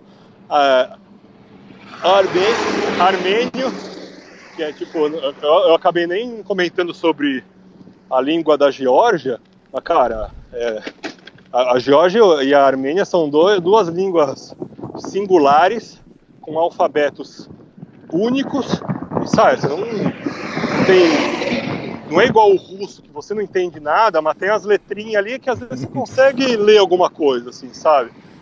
É, cara, essa alfabeto armênio e o, e o, e o georgiano você não sabe. Se, se, se você colocar do lado do tailandês, assim, você fala assim, ah, meu, são primos, né? Não tem nada a ver. São muito diferentes. Então, é uma língua, assim, tava todo mundo lá bêbado, tiozão, né? Terceira idade. É, é, bêbado, bêbado, bêbado, e eu lá, né? Também comendo, bebendo, mas não tava numa de. Não era, não era o que eu tava procurando. Mas tudo bem, né? Foi, acabou sendo uma experiência legal, porque conheci um monte de gente ali, é, viu também um pouco da hospitalidade do, dos armênios. E, e, aí ele saiu de lá Eu falei, bom, agora já deu, né? Vamos, vamos para casa. Aí ele, ele dirigindo, né? Depois de todas essas cachaças todas. Você já também não está acostumado a entrar num carro com as pessoas bêbadas, né? O povo dirige que nem louco lá. Aquelas estradinhas buracadas, assim, com rio, com precipício, tudo. Aí me levou para casa de, de, um amigo dele e foi jogar, foi jogar xadrez. E mais vinho, e mais cerveja, e mais comida. É, cara, aí já era noite. Aí ele falou: Não, agora a gente vai para a festa do churrasco. Falei, não, que festa do churrasco. eu quero, eu quero que amanhã eu vou pedalar, vou, vou embora. Ah, no, fim, no fim, o churrasco era lá no, na cafeteria dele mesmo, dei, dei um perdido. É, cara, fui dormir trançando as pernas. Assim. Mas foi legal, porque assim, essa, essa minha, a minha história na Armênia não foi o, uma coisa que. Ah, entrei, cruzei a fronteira, acampei sozinho, não vi ninguém, não falei com ninguém e fui embora, assim, sabe? Sim. Não, foi, foi bacana. Entrei no país, tive um dia super intenso com esse senhor aí, é, tomamos todas e, e dia seguinte fui embora. Uh, legal, e qual foi sua mentira de 1 de abril? Ah, ah, essa aí é uma verdade, na verdade. Meu primeiro de abril, eu posso provar né, que é verdade, eu tenho carimbo no meu passaporte de três países diferentes. No, mesmo ah, dia? É, do mesmo dia. Pô, isso é fácil. Abril, assim... eu faço ali né, entre Brasil, Paraguai e Argentina. Vai lá então. Lá eu faço a pé. É verdade, é verdade. Não, mas não, ali. Tô, tô tentando. Não, não, eu tô brincando, mas ali eu lembro que eu fiz isso, a gente fez de carro, mas nem. nem você não carimba nada, você faz e volta e. Mas como foi esse ah, lance é. aí, três carimbos? Ah, não, foi isso. Eu tava ali na Armênia, né? É, eu tinha, como eu tinha subido bastante esse dia, é, a volta para Geórgia acabou sendo só descida. E aí desci até a fronteira com a, com a Geórgia, cheguei, era, era tipo 11 e pouco da, da manhã. É, aí foi legal, antes da fronteira eu parei, eu parei num, num, num, num restaurante assim para comprar comida, eu tava sem. E aí veio uma, uma, uma van de turistas que estavam vindo da, da Geórgia, indo para Yerevan, a capital da Armênia. E aí vieram falar comigo e tal. Foi, foi bacana, fazia tempo que eu não tinha, eu não falava assim, eu não encontrava outros viajantes assim, sabe, para conversar. Que não, a gente encontra muitos curiosos locais, assim, aí às vezes é só em mímica e tudo. Às vezes é legal você encontrar alguma algumas pessoas com quem você se identifica assim, né? Então então aí foi legal, foi um foi um encontro bacana ali. É... E aí, quais, aí saí, né? Quais foram os três países? Ah, então, saí primeiro saí da. Porque assim, não é que as fronteiras estão coladas, assim, né? Primeiro eu saí da Armênia e fui para Geórgia de novo, uhum. né? É, isso foi cedo. E aí tinha que ir para o Azerbaijão. Então eu, eu saí da, da Armênia e entrei na Geórgia já são dois, né? Isso aí é fácil, né? Você sai de um e entra pro outro, é o básico, né? Você não consegue ter o carimbo de um país só, né? É... Aí, aí eu tinha uns 60 quilômetros, eu acho que até o Azerbaijão. E aí peguei a estrada, tava um dia bonito, assim. Quer dizer, na Armênia começou meio, meio com uns floquinhos de neve. Na Geórgia tava garoando. E aí quando cheguei no Azerbaijão, tava calor, tava sol. Caramba!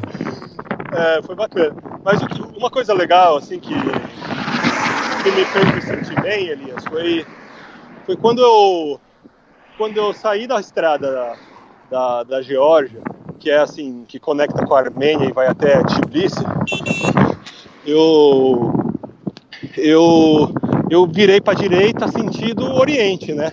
E deu aquela sensação de tipo, ufa, voltei para o meu caminho, assim, sabe? Voltei para a minha direção, para onde eu tô, tô querendo viajar. Desde Istambul, né? Isso foi consciente, proposital. Eu desviei bastante, né? Para fugir um pouco do inverno e tudo. Dei um monte de volta, mas agora não. Agora é, pedalar. Agora é pedalar sentido, sentido o, o objetivo da vez, assim, que, que são as montanhas da Pamir. E aí virando ali sentido Azerbaijão, eu senti, bom, agora tô indo na direção na direção certa entre aspas, né, na direção que eu que eu que eu me propus aí. Então pedalei, cheguei na fronteira com o Azerbaijão. E aí assim, tem essas tretas de fronteira, né?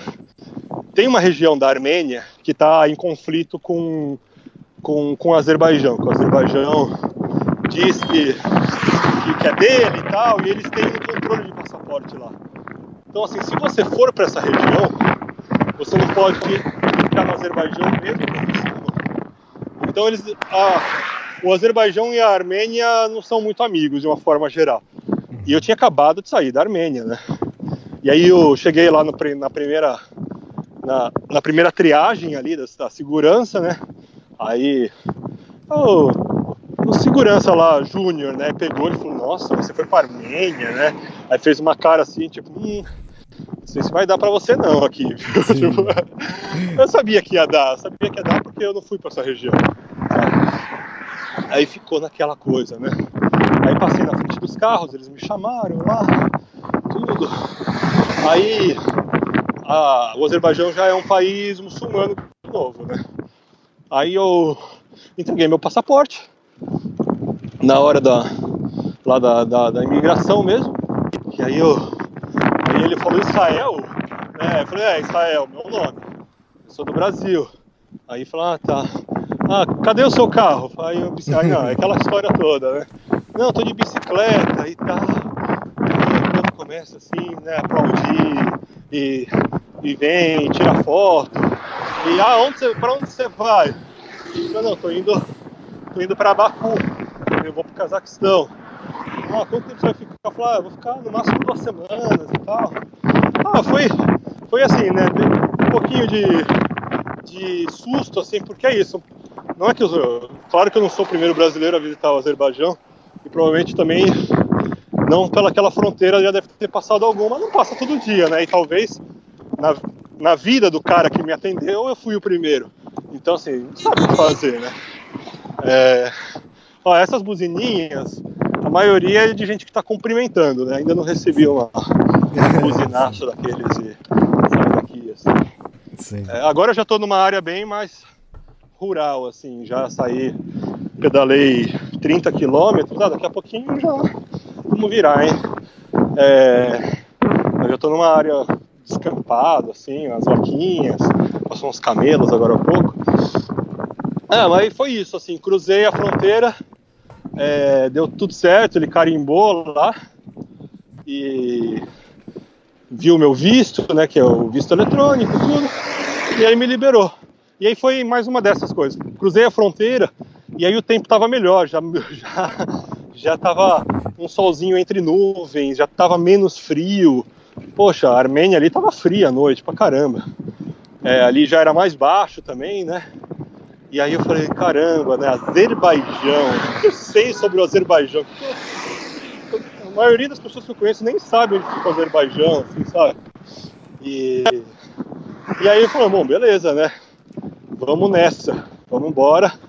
Ah, já tinha pedalado aí uns 80 e poucos quilômetros.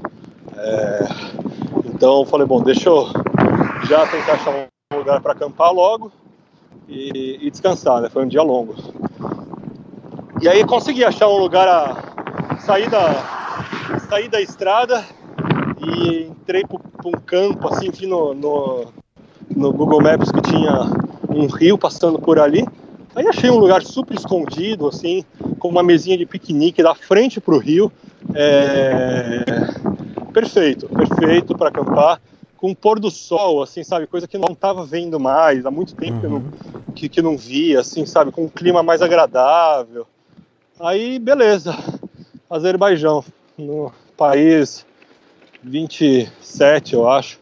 Eu já nem sei. É, 27. 25 foi na, 25 foi na Geórgia, 26 na Armênia, 27 na, na, no Azerbaijão. E aí, assim, a missão era ir para Baku, que é a capital do Azerbaijão.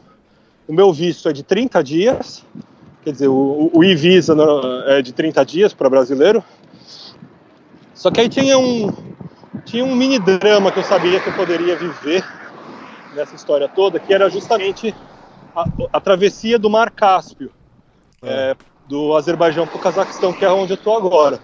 Porque, assim, todos os relatos de, de, de viagem, assim, cara, acho que não tem um relato positivo dessa travessia, assim, sabe?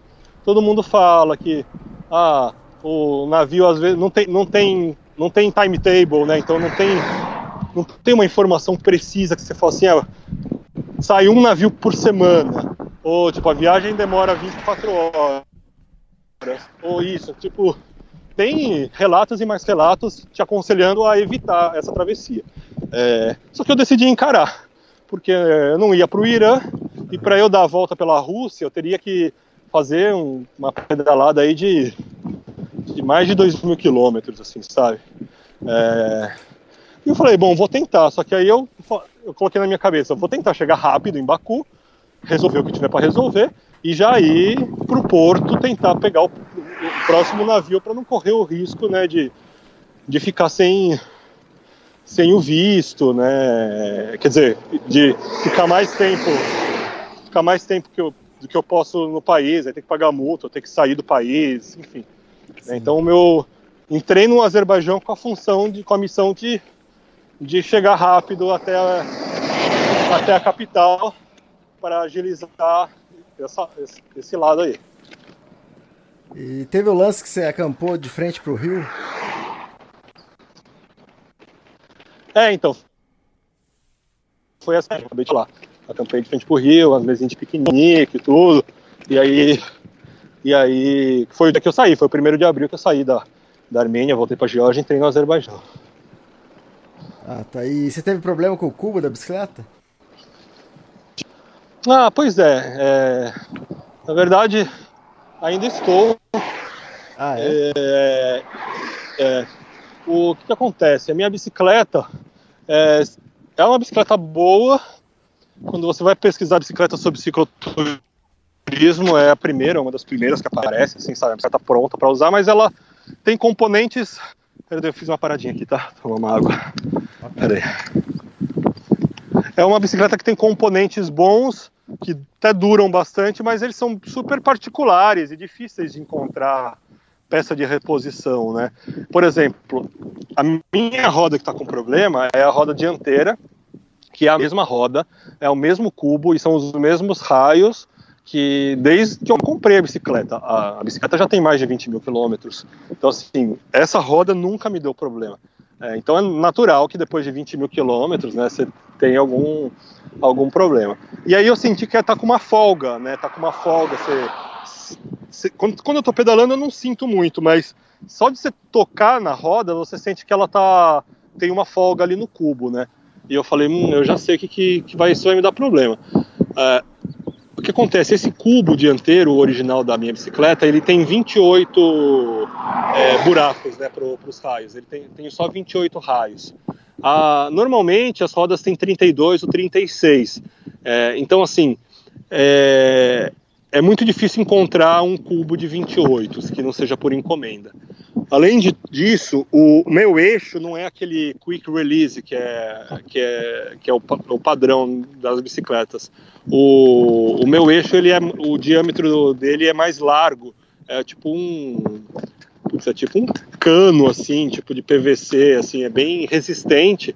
Só que o que acontece? Também não é fácil de achar. Então, é, eu já sabia que ia ser difícil, né? E aí eu vi isso de manhã, falei, bom, em Baku talvez eu consiga achar, né? Aí, peraí. Ah, aproveitar aí que você bebe água. Pessoal, o meu livro da Kungsleder ficou pronto, já chegou, tá nas minhas mãos. Quem quiser comprar já pode fazer o pedido. Eu já entreguei é, todos os livros que o pessoal tinha feito pedido da pré-venda, então é só acessar lá o extremos.com.br que você pode comprar lá. É, o livro custa R$ reais, já incluso tudo o despacho para qualquer lugar do Brasil. Se você for, mora fora do Brasil, a gente também envia. O custo normalmente para fora seria esses 64 reais do livro. Normalmente o custo para fora, para qualquer lugar do mundo, é em torno de 60 reais esse despacho. Então aí quem quiser comprar o livro da Kungslane tá vendo, é só acessar o site lá. Pô, já li, hein, pessoal? Pode é. comprar aí. É bacana. Boa. Mas como você leu? Que se saiu agora o livro? Ah, Deep Web. Tá lá. Tive acesso. Você, você leu o manuscrito, né? Wiki, Wiki, Wikileaks foi preso esses dias aí, liberou tudo. Liberou. é, e avisando o pessoal, é, é só livro impresso que tem, tá? Não tem e-book. Bom, beleza. Li o livro do Elias, já tem um tempo, o pessoal pode comprar. Um dia terei um exemplar físico na minha prateleira, quando eu tiver uma prateleira, quando eu tiver uma casa. É... Enquanto isso, sigo pedalando. Depois que eu vi que eu estava com problema no cubo, na verdade, não me abalei muito, não. Falei, ah, bom, cara, qualquer coisa eu vou comprar uma roda nova, porque também, né, mais de 20 mil quilômetros já deu, né? Acho que acho que ela trabalhou bem esse tempo todo aí. Poucas coisas na minha bicicleta não quebraram. Essa aí foi talvez uma das únicas. É, é, então, fiquei tranquilo. Aí, é, logo no pedal esse dia, cara, parou um carro, uma van, um cara mega gente boa, chama Abid. Abid. É, falava inglês perfeito, ele trabalha com turismo. É, e aí ficamos conversando, ele falou, não, eu sou, sou ciclista também. Eu perguntei, olha, justamente estou precisando achar uma bicicletaria lá em Baku. Aí ele falou, não, eu, eu, sou, eu, eu sou de Baku, é, tem uma bicicletaria lá que o pessoal ajuda a cicloviajante, você não vai precisar pagar nada pelo serviço, só você precisa comprar peça, você paga a peça. Então eu falei, pô, que beleza, né? Aí dei um cartão postal, me deu um, um biscoito ali que ele tinha também.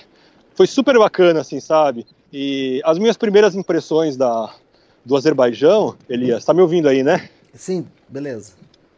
É, as minhas primeiras. Olha, peraí, gente, deixa eu fazer um comentário. Estou aqui é. agora pedalando é, num lugar muito bonito, com, com vista para o mar, que agora estou num, num, descampado assim mais aberto. É o Mar Cáspio, né? Que eu falei, é, o, é, o, é um lago, na verdade, é grande lago. E tá muito bonito, tem um gramado bem verdinho, o um mar lá no fundo, e a estrada tá tranquila, sem movimento. Tá uma maravilha. Tá de solarado, vento a favor, putz, tá perfeito. É, é, tô indo aqui, ó, 25 km por hora, tá muito bom. É, e aí, bom, beleza, né? Eu, eu tava falando das impressões do, do Azerbaijão. Cara, é, já começou. É, então, o Abid ele me, me deu a letra dessa bicicletaria, né? Eu, eu, ele me deu um presentinho ali, tipo um chaveirinho, que é tipo um, um canivete, assim. É, e aí ele me trocamos contato e aí fiquei de conversar com ele quando eu chegasse em Baku. E, e aí essas minhas primeiras impressões no Azerbaijão, cara, foram muito legais, assim, porque primeiro a língua, né? Então assim, você já consegue ler o que está escrito na, na, na, nas placas. É, eu conheço uma, uma meia dúzia de palavras em turco que ajuda muito, assim. Então assim, eu consigo me virar para comprar coisa, né? Para dizer algumas coisas em turco, tudo, que eles entendem turco. Tipo, a língua do Azerbaijão e o turco é uma espécie de espanhol e catalão, assim, sabe? O catalão, o catalão é o Azerbaijão. É... Então, assim, quem fala catalão entende espanhol, fala espanhol, tudo. Quem fala turco é, não, entende o não, não entende o Azerbaijão. Tipo, quem fala espanhol não entende o catalão, consegue pescar umas palavrinhas, né, mas não consegue falar. É bem parecido a relação da, dessas duas línguas. E o povo, assim como o povo turco, é muito hospitaleiro, é muito bacana, mas tem um plus, porque eles não têm o peso da religião, apesar de serem muçulmanos. Morei acho que uns 300 quilômetros consegui ver uma mesquita. E eu, você vê o povo, eles não têm esse rigor com a bebida, como tem na Turquia. Então, assim, você vê e, e, e, aí foi muito legal, assim, inclusive as minhas experiências no Azerbaijão foram tão bacanas que os cartões postais acabaram no Azerbaijão. Eu, ah, eu tive tá. tantas experiências que as pessoas gostavam e tudo. E, inclusive, eu achei um álbum, né, um álbum pequenininho assim, que eu falei, bom, eu vou deixar a vertical, mostrar foto, abrir o Instagram, sabe? É, as pessoas tocam na foto, vêm, tudo, é. E aí depois você, você deixa uma de presente. Então, eu, eu, só que as, as que eu imprimi lá em Batumi, terminaram e eram para durar bastante. Mas eu, isso é por conta que o povo é muito legal. Bom, como eu falei, o clima já tinha melhorado muito. Passei a pedalar de bermuda pela primeira vez, assim, constante, né, em sequência depois de bastante tempo. E e, e as cidades, os vilarejos onde eu passava, era um povo assim muito curioso, mas muito simpático, assim, sabe? Não era aquela, aquele olhar de estranheza, ela era aquele olhar de, de quem que vai fazer Azerbaijão? Falar Sim. a verdade, né? Tipo, assim, não é. Baku é uma cidade bem grande, a gente vai chegar lá, assim, uma cidade bem turística até. Mas, cara, quem que cruza o país ali não passa ciclista. Inclusive, na, nessas rotas é, de cicloturismo, é, as pessoas normalmente vão pelo Irã, vão fazer o que o Thiago e a Flávia estão fazendo. São bem poucos os que escolhem fazer o que eu estou fazendo. Então, cara, passa muito pouco viajante por ali. Então, é realmente uma atração. Você para num posto de gasolina, numa vendinha, cara, as pessoas vão lá e se aglomeram. Aí, putz, você pergunta, pô, tem Wi-Fi? Ah, não, não tem, mas peraí, que eu roteio aqui do meu celular para você, assim, sabe? Uhum. Tipo assim, tipo isso. Aí me deram a bandeirinha da, do Azerbaijão pela primeira vez, ganhei uma bandeirinha assim de um país e coloquei na minha bicicleta. É... E aí, as, os vilarejos também têm uma coisa diferente da Turquia. Você começa, você começa a perceber uma, uma arquitetura mais persa, assim, sabe, mais próximo da, do que talvez seja o Irã, do que é a Turquia, assim, é, mais ou menos. E, e até os traços é, das pessoas são, são mais próximos assim dos persas do que do, do europeu, do turco. O Tiago, acho que foi o Tiago e a Flávia que falaram no podcast, que assim, você, você, você, vai notando uma, uma proximidade entre o turco, o cara da Geórgia, ali, da Armênia. Eu já acho que assim, o turco tem uma coisa mais, mais própria deles, e o, o, o da Geórgia, da Armênia, eles já se assemelham mais aos, aos russos ali, né? Não, a Armênia também já começa a puxar um pouco mais para o persa, que está ali mais pertinho do, do Irã, mas no Azerbaijão você sente isso, assim, sabe? Você vê, você vê até com um cara com aqueles bigodinhos, assim, tipo, tipo do, do, de filme, assim, sabe? Aquele bigodinho que faz a voltinha, assim, na, na ponta, assim, sim, sabe? Sim. É, que acho que talvez seja mais comum no Irã. É, e é bem legal, assim, comecei a... Entrei numa, numa vibe muito boa no, no Azerbaijão porque as pessoas eram extremamente simpáticas, assim. Aquela buzinadinha legal, assim, sabe, para para te cumprimentar, várias pessoas parando o carro para conversar com você. Poxa, experiências pelo caminho, assim, também, também de, de hospedagem, assim, bem legais. E você está tomando água de torneira ou filtrado ou ah, comprando? tinha esquecido deste detalhe. Eu tomo água de torneira, eu tomo água que o povo toma. Não, assim, eu tento fazer bastante economia com tudo, né? E, e a, a água não é só. Na verdade, a economia financeira é a menor, mas é principalmente a economia de plástico, né? Tentar gerar o, o menor, o, o mínimo de, de plástico, de lixo possível, né? É, então, eu não, eu não compro água há muito tempo. Na Europa inteira não tomei água, não, to, não, não comprei água. É, tomei, tomei, né? Senão não tava aqui. Bom, gente, tô pedalando aqui, pedalando, caminhão passando, tendo que lembrar das coisas. É, não é fácil, pensando que é. Mas então, eu foram poucas as vezes que comprei água nos últimos meses. É, raras às vezes. Acho que na Rússia comprei água, depois eu não comprei mais. É... E aí, assim, entrei no Azerbaijão e não perguntei, né? Só que o que acontece? O Azerbaijão já não é uma região montanhosa, igual é, Geórgia, Armênia, onde a água vem da montanha, né? Então, putz, tomei o primeiro dia, aí já começou a fazer mal, né? Eu tenho um filtro, né, que eu deveria ter usado, mas não usei.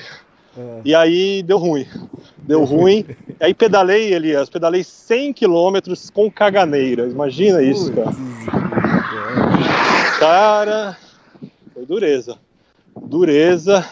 É... A pedalada nem tanto em si, mas quando eu parei é, e fui acampar, eu, eu pedi para um restaurante que tinha uma zona de, de, de piquenique atrás, assim, se eu podia acampar. E aí deixaram, tinha banheiro lá também, que era uma coisa boa, né? Cara, mas eu passei mal à noite, assim, de dor, de dor. É, não estava indo no banheiro ainda muito nesse, nesse momento, mas assim, não tinha apetite nenhum. Eu não tinha comido nada o dia inteiro, porque não tinha apetite nenhum. E assim, doía, assim, fiquei com febre, transpirava. Falei, puta, que merda, cara. E aí, assim, na hora nem tava associando a água ainda. É, aí cozinhei um arroz, assim, ainda passando mal, cozinhei um arroz puro, assim, sem nada, para deixar ele ali só porque eu sabia que eu tinha que comer, cara. Porque se eu não comesse eu ia ficar pior, né? Ia ficar mais fraco. E, e aí, tipo, de, de madrugada, quando eu acordava, assim, de vez em quando, eu dava uma colheradinha, assim, só por responsabilidade de não ficar com o estômago vazio e, e, e me sentir pior, né? Cara, e aí, assim, eu ficava esquentando a minha mão, assim, esfregando a mão uma na outra e pressionava ela ali, né, contra o abdômen, deixava ele ficar rezando, cara, para melhorar. Não tinha muito o que fazer. E aí, tinha um lugar perfeito para acampar com graminha baixa, de frente para um rio super bonito. Falei, puta, vai ser lá mesmo. Aí montei a barraca, tudo, só que aí essa noite deu os piriri, né? Aí foi umas cinco vezes. Mas já tava melhorando, porque foi só Cara, eu devo ter tomado uma garrafa de água ruim só. É, então, não, não zoou tanto. Então, no dia seguinte, quer dizer, eu fui bastante no banheiro de madrugada, mas dia seguinte eu acabei acordando bem de vez e, e, e toquei o barco. Aí atravessei o, o rio, é, tinha um, uma cafeteria lá e o pessoal super bacana também me chamou para tomar chá e dar-lhe cartão postal e conversa com mímica e tudo. Aqui, aqui não, lá no Azerbaijão eles te oferecem chá com com um limão, com uma uma rodelinha de limão dentro. Na Turquia é sem limão, então tem umas umas particularidades. Ah, eu acho, Elias, que com toda essa essa boa onda do Azerbaijão, das pessoas alegres, né? De você estar, tá, de eu estar tá de novo em direção ao Oriente, mas especialmente por causa do clima. Assim, eu, eu voltei a ter uns momentos daqueles que você se emociona à toa, assim, sabe? De você que te lembra a grandiosidade é, da viagem, mais que todo, né? A beleza da vida, assim, a grandiosidade de estar tá vivo, de poder viver essas viver e ver e sentir esses momentos lindos, e ímpares, assim, sabe? De estar em lugares tão remotos.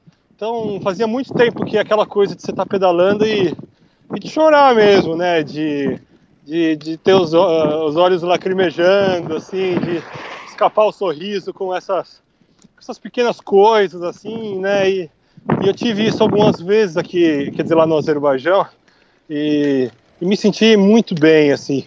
E eu acho que o clima faz muita diferença, assim. Eu voltei, pô, a gente se acostuma, né? É, todo mundo sabe, quem acompanha aí, que pô, perrengues com inverno aí, com neve, com menos 10, menos 15. E você se acostuma, você, você isso, mas você fica meio calejado, assim, né? Chega uma hora que uh, o prazer da viagem e do, de algumas rotinas vai embora. né? O acampamento, vira assim, né? Vira, vira uma rotina assim de sobrevivência, não é aquela coisa que você, ah, vou curtir o camping, né? Vou parar, vou achar um lugar bonito e vou relaxar. Não, não tinha isso já há muito tempo. E, e fazia muito tempo que eu não sentia essa, esse bem-estar, assim, de, de você não estar tá tendo que correr contra contra o relógio por conta do, do frio, ou por conta da, da, chuva, ou por conta da neve. Então, isso me gerou uma sensação de, de bem-estar assim que eu não sentia há muito, muito, muito tempo. Então, então tá, foi muito legal essa, a experiência no, no Azerbaijão. Assim. Eu acho que depois desse, desses dias aí, eu, eu acabei achando a primeira mesquita acabei acampando é, atrás da mesquita, me protegendo um pouco do vento. Peguei praticamente só vento a favor no Azerbaijão. É, e esse dia na mesquita foi legal, apareceram umas crianças também super bonitinhas, simpáticas, assim, e dá-lhe cartão postal, né, de presente. Aí um senhor me chamou para tomar chá dentro da mesquita, e aí foi bem na hora que eles chamaram, fizeram a reza lá para chamar para rezar, né. E, pô, foi muito bonito. Eu tava ali sentado numa daquelas peçarias, assim, né? É, e aí vendo aqueles homens rezando e aquele, aquele, aquele canto bonito, assim, também, sabe? Foi uma, foi uma experiência diferente, assim. Foi, foi bacana, gostei de, de estar ali naquele momento, assim. Depois eu acabei até dando uma, um presente para um deles ali. Eu deixei uma, uma blusa de frio ali, já que eu já senti que, que já está na hora de começar a de, diminuir o peso da, da, bicicleta, que tem umas coisas que eu não vou usar mais por um bom tempo. É, é... E falando nisso, a, prim a primavera chegou? Ah, então, chegou, agora é oficial. Porque quando chegou estava na Geórgia, mas um dia depois nevou, né? Agora não, agora você já começa a ver um, as flores saindo bem, bem timidamente, né? Mas o clima, o clima tá muito bom, assim, tá muito bom. Não tem do que reclamar. Eu sei que daqui um mês aqui no Cazaquistão, onde eu tô né, agora, vai ficar quente pra caramba. É desértico aqui essa parte, você vê tem camelo e tudo. É, mas, mas poxa, tô aproveitando muito, tá? Tô, como eu falei, tô voltando a ter prazer em, alguma, em alguns detalhes que eu não tinha, pô, sei lá, Elias, desde o começo da Noruega, assim, que ainda estava legal. Isso eu tô falando de pô, mais de seis meses, né? Sim. No perrengue aí, né, cara? Então, então tá. Tô curtindo, tô curtindo bastante. Uma fa fase boa da viagem. E como anda a sua bicicleta? Ah, tá, tô, tô aqui, né? Tamo indo. Tamo indo. Eu, eu, depois que eu diagnostiquei esse problema no cubo e deixei para resolver em, em Baku, tive um problema no meu freio dianteiro que me deu assim um me deu um pânico momentâneo porque eu nunca tive problema no, no freio no, no câmbio dianteiro não no freio é, ele escapou eu não sabia se tinha escapado o cabo ou tinha quebrado o cabo mas travou, não estava rolando mais, tava, não estava conseguindo. Eu só tenho duas, duas marchas dianteiras, dois, é, dois pratos, né? Dois. Não sei como é fala.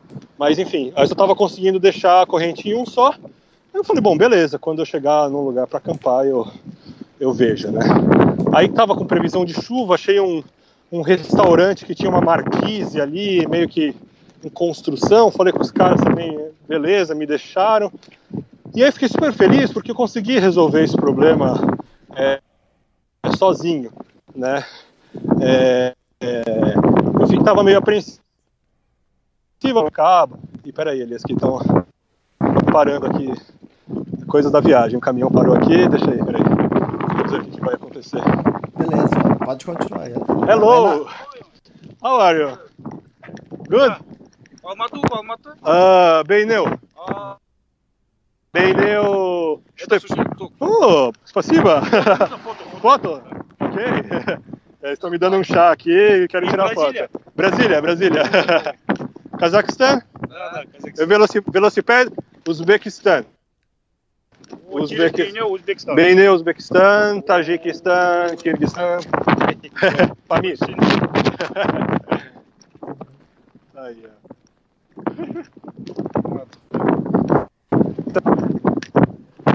Спасибо. Макси чай это. Макси чай, суп. Maxi Chai. Thank you very much. Все, все. Thank you. Спасибо. Have a safe trip. Aí, ó, que legal. Essas coisas, é, tá vendo? A gente fala que acontece e tudo. É, é, é. O cara acabou de me dar um, é, um litro de, de ice tea aqui de morango. Vou até tomar agora que tá geladinho. é muito legal essas coisas. E o que, que é? Pessoal de caminhão ou de carro? É um caminhãozinho esse aqui, era uma, uma carretinha. Ah, tá. Hum, que delícia. É tipo um ice tea mesmo, de morango. Nunca tinha tomado de morango. Pô, maravilha, hein? Devia ter tirado foto com eles também pra, pra colocar aí no post.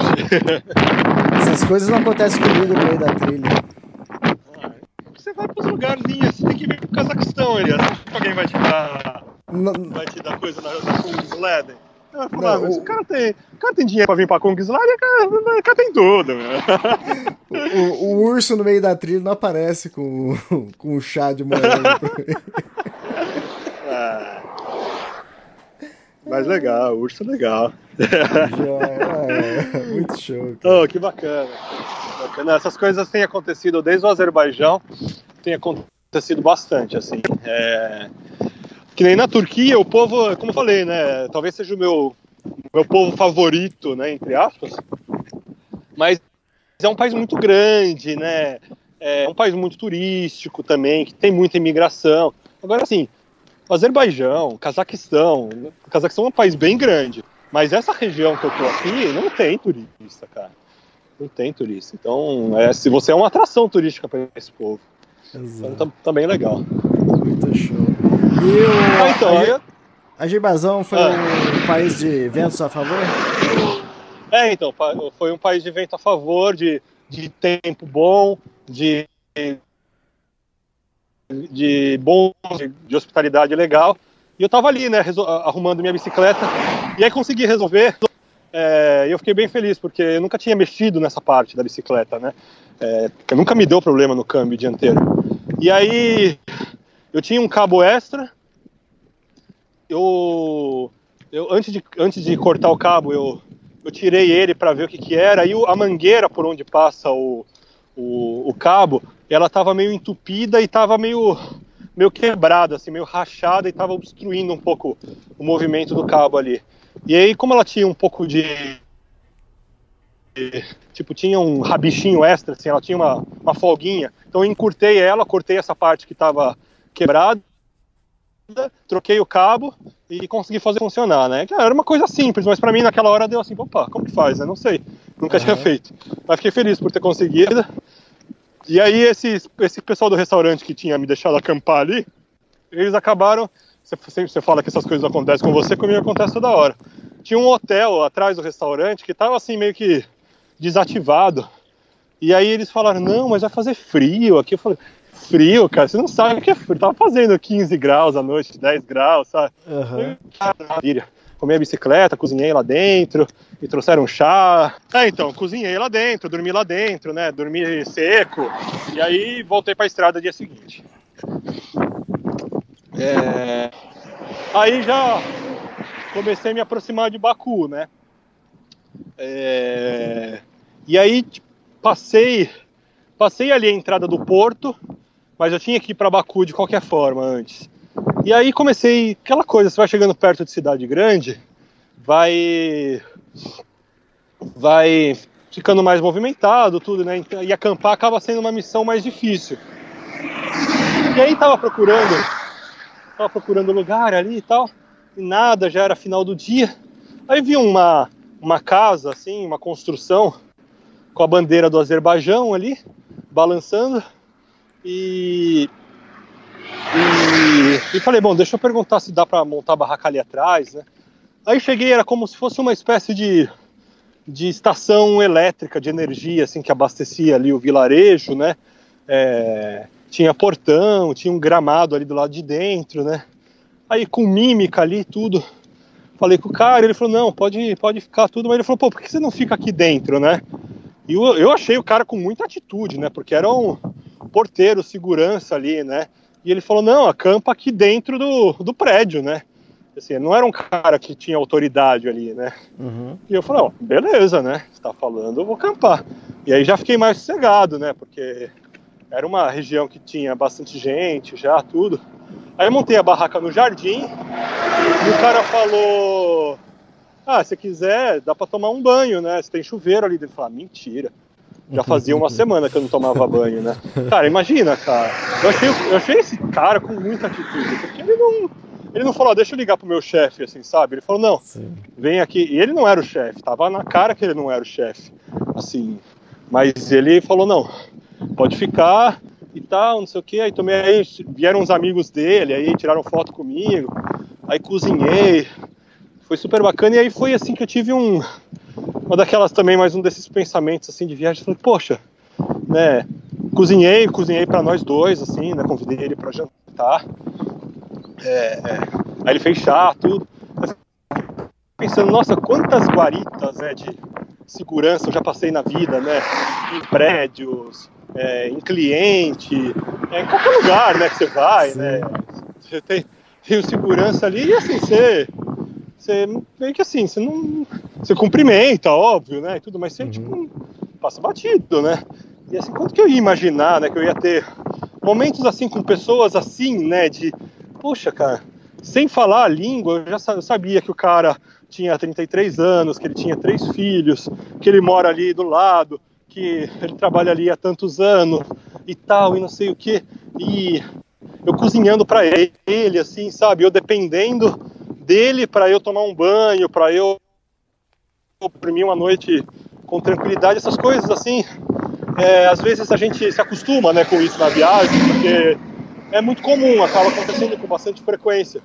Mas eu acho muito legal quando a gente para para se dar conta é, desses momentos, assim, sabe? Porque o dia que eu parar de viajar e eu tiver que passar na frente de uma que eu tiver que passar por, um, por uma guarita, que eu tiver que, sabe? Eu tenho certeza que eu não vou me esquecer desses momentos que eu passei, tantos outros em postos de gasolina, assim, sabe?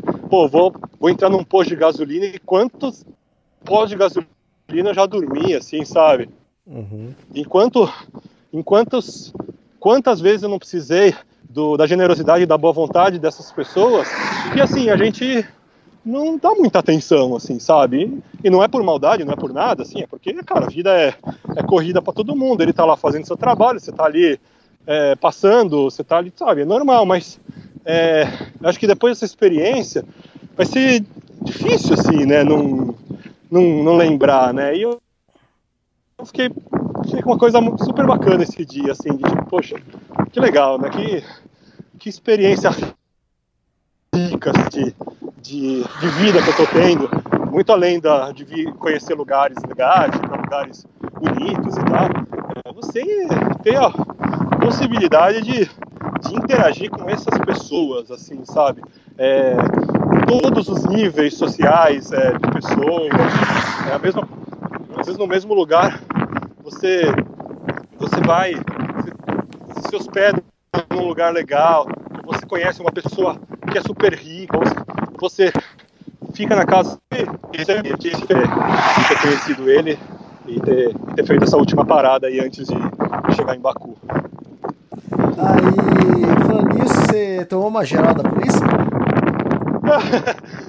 Esse foi antes. Foi tão engraçado esse dia. É, Não foi uma geral, né? Na verdade. Foi. Eu tinha feito uma parada, uma parada um, um pouco antes, estava tentando achar um lugar para ir, ir no banheiro, mas era tipo uma, uma, um lugar que tinha muita gente, eu não queria deixar a bicicleta ali e tal, era como se fosse um, uma estação de ônibus, assim. E aí, quando eu saí, eu vi dois policiais ali num carro, né? Num carro normal, não numa viatura. Num desses Ladas, né? Que tinha no Brasil nos anos 90, que é um carro russo, parece um, um chevetinho, assim. É... E aí, bom, beleza, né? Pedalei um pouquinho, aí saí da estrada, é, do acostamento. pro- E aí fui, fui mijar ali, né? Na, no, gramado, como eu acabei de fazer agora há pouco. E aí, cara, quando eu olho pro lado, vem uma viatura, uma viatura não vem esse carro, né, do, esse Lada, é, que até então não sabia que eram os policiais, é, saindo da estrada, me cortando, assim, sabe? Nossa, cara, parece que, parece que pode me dar uma geral, assim, né? Eu não sabia que era polícia, sei lá o que, que tá acontecendo. E aí tomei um susto, porque eu tava quase, né, abrindo pecheclera ali, né? pra mijar. E aí saíram os dois guardas, assim, eu falei, ah, são aqueles guardas que eu vi agora há pouco, né? É? Aí ele chegou, né?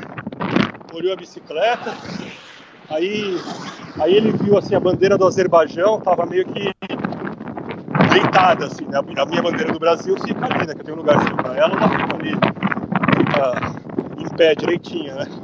A do Azerbaijão estava meio de lado, assim, aí ele olhou assim, pegou a bandeira do Azerbaijão e falou, ó, você tem que deixar igual a do Brasil aqui.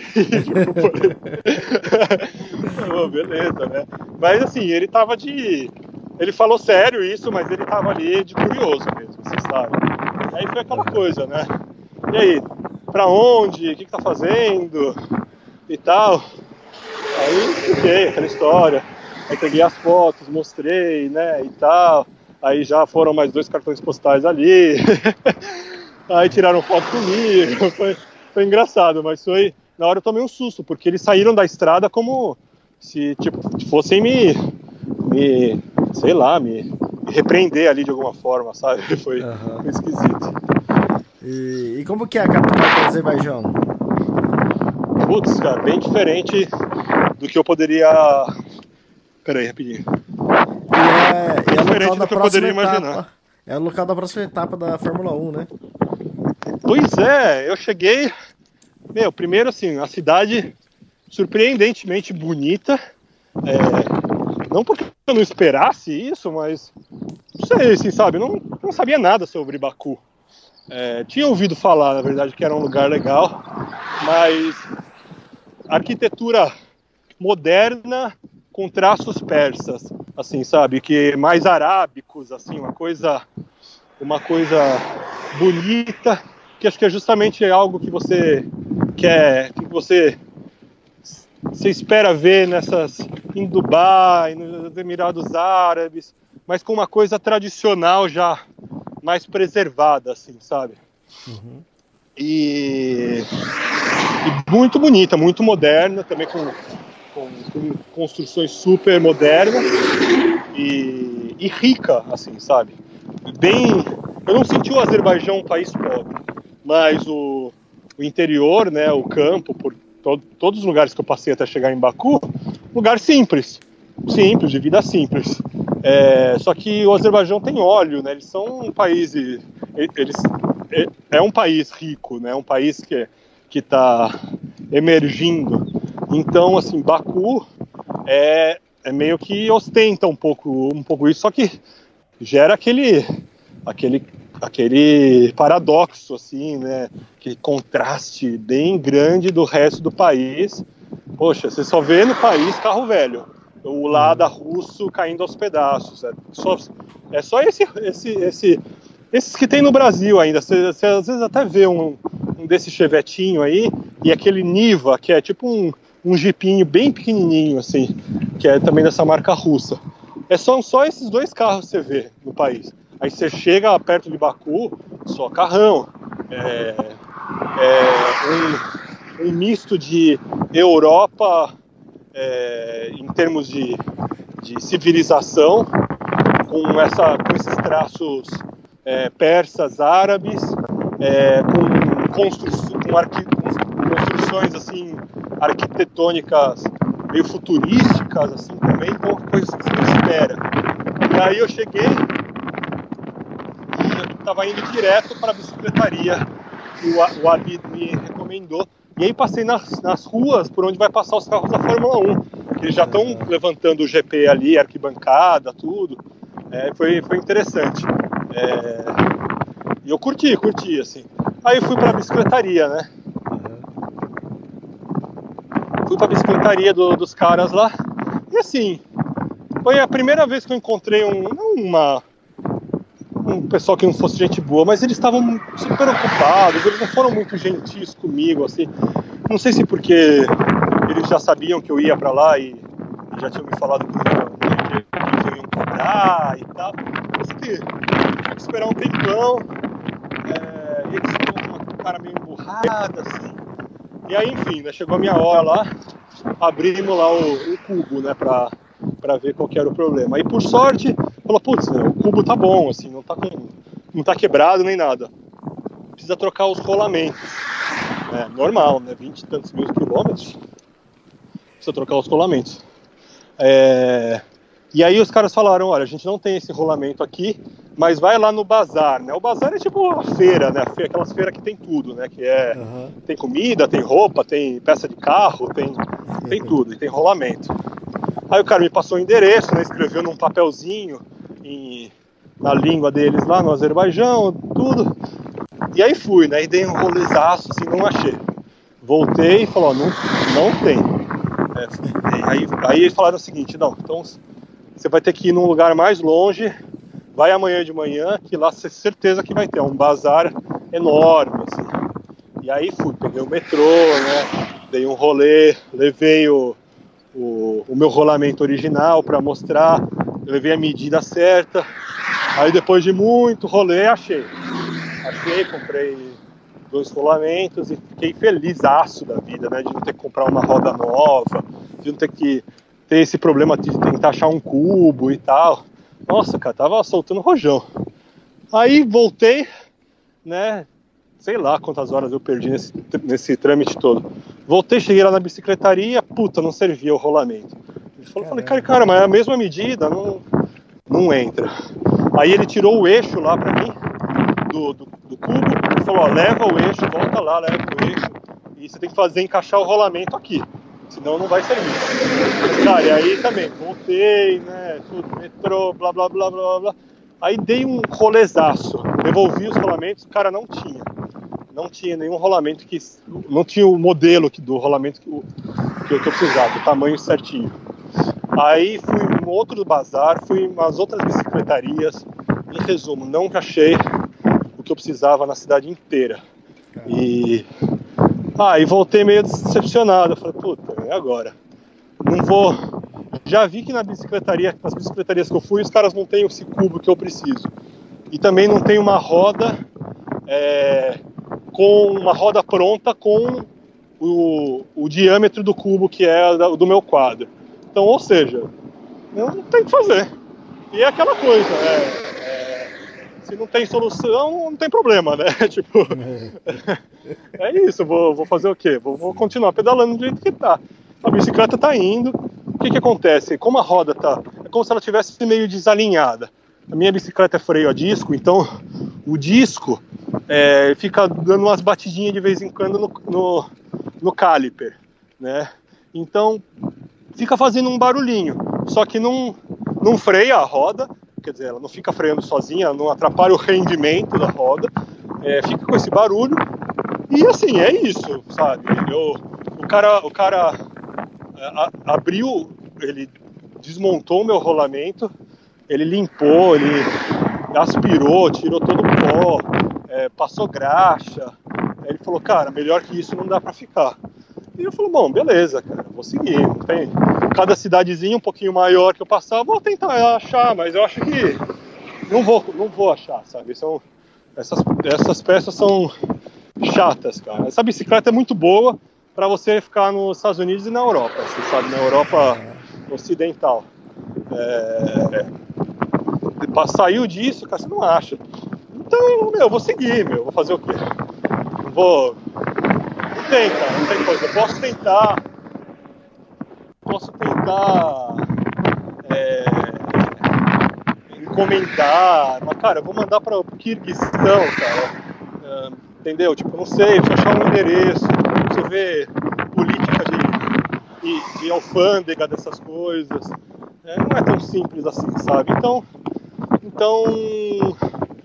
Vou seguir, vou seguir, vou tentar. E, com fé vai dar tudo certo. É, ah, então, Baku, o que, que acontece? eu não fiz turismo nem nada, só dei umas voltas, quer dizer, eu andei bastante pela cidade para ir atrás do rolamento. Ah, depois que eu não achei, eu, cara, comecei a resolver algumas coisas que eu precisava resolver. Eu imprimi os outros cartões postais, comprei uma corrente extra que eu precisava, é, deixar de backup. É, que mais? Ah, fiquei resolvendo as coisinhas e, e tentando achar a informação do, do, do barco, né, que era a principal coisa, assim, na verdade. E o, o Abid, que eu conheci na estrada o outro dia, ele, ele foi me ajudando com todas as informações que eu precisava, mas eu acabei não conseguindo encontrar com ele, que ele estava ocupado. É, e Só que ele me ajudou com a história do barco, porque o que acontece ali? Você tem que ligar para o porto todos os dias para descobrir se tem barco ou se não tem barco. Assim, é mais ou menos assim que funciona. E, e assim, os caras falam inglês. Ah, tá. É, mas, mas é, só para situar o ouvinte, né? Você tá em Baku ali e você tem o que? Um mar no meio, é isso? Um lago que você precisa atravessar para outro lado. É, então, do, de Baku você tem esse, o Mar Cáspio, que é o lago. Uhum. Dizem que há milhões de anos atrás, quando os, os continentes eram, eram. tinha uma outra formação, ali era mar aberto, né? Então por isso que eles chamam de mar. É, mas é um lago, não tem acesso, não tem nenhum canal. E só que eu tenho que atravessar, ele é bem grande, não sei, não sei qual é a distância, mas é uma viagem de, de navio de, de 24 horas quase. E só que assim, não tem não tem um, não tem um site do que você acha é, ah vai ter navio amanhã assim sabe tem navio duas vezes por semana tem histórias de gente que esperou duas semanas, três semanas para conseguir embarcar, sabe? Então, assim, eu estava apreensivo com isso porque não tinha muito tempo de visto, né? Então, então pedi para o Abid ligar para mim lá no porto, ficar monitorando isso para mim, tal. E aí ele falou, olha, vai ter um navio saindo amanhã, né? É, quer dizer, chegando amanhã, seis horas da manhã. Então, então é bom você estar tá lá já e e tudo. Então, beleza, né? Acabei saindo no dia anterior e falei, bom, vou chegar lá no porto, já vou comprar o ticket e vou acampar por lá, ali por perto e ficar, ficar de plantão esperando, esperando o navio chegar, né? E, cara, acabou que as coisas as coisas foram muito, muito melhores do que, do que as pessoas falam que, que são. Eu acho que eu também tive muita sorte, é, mas, putz, eu tive uma experiência que eu preciso escrever ela para nesses fóruns de viagem para derrubar esse mito, assim, sabe? É, primeiro, né? Cheguei lá no porto, é, eu senti que assim, tanto os seguranças quanto todo mundo, assim, todos os funcionários ali, eles estavam assim, tem uma certa desconfiança assim com, com o turista, com o passageiro, porque é um o navio que, que faz essa viagem é um navio de carga, assim, sabe? Ele não é um navio que costuma levar turista. Então, assim, eu, no, no segurança, na, na, entrada do porto, o segurança falou: para onde você vai? Aí eu falei: não, eu quero ir no, na bilheteria, que eu quero comprar o, o ticket pro, pro Cazaquistão. Mas ele falou: mas você sabe quando que tem navio? Tudo aí eu falei: não, sei.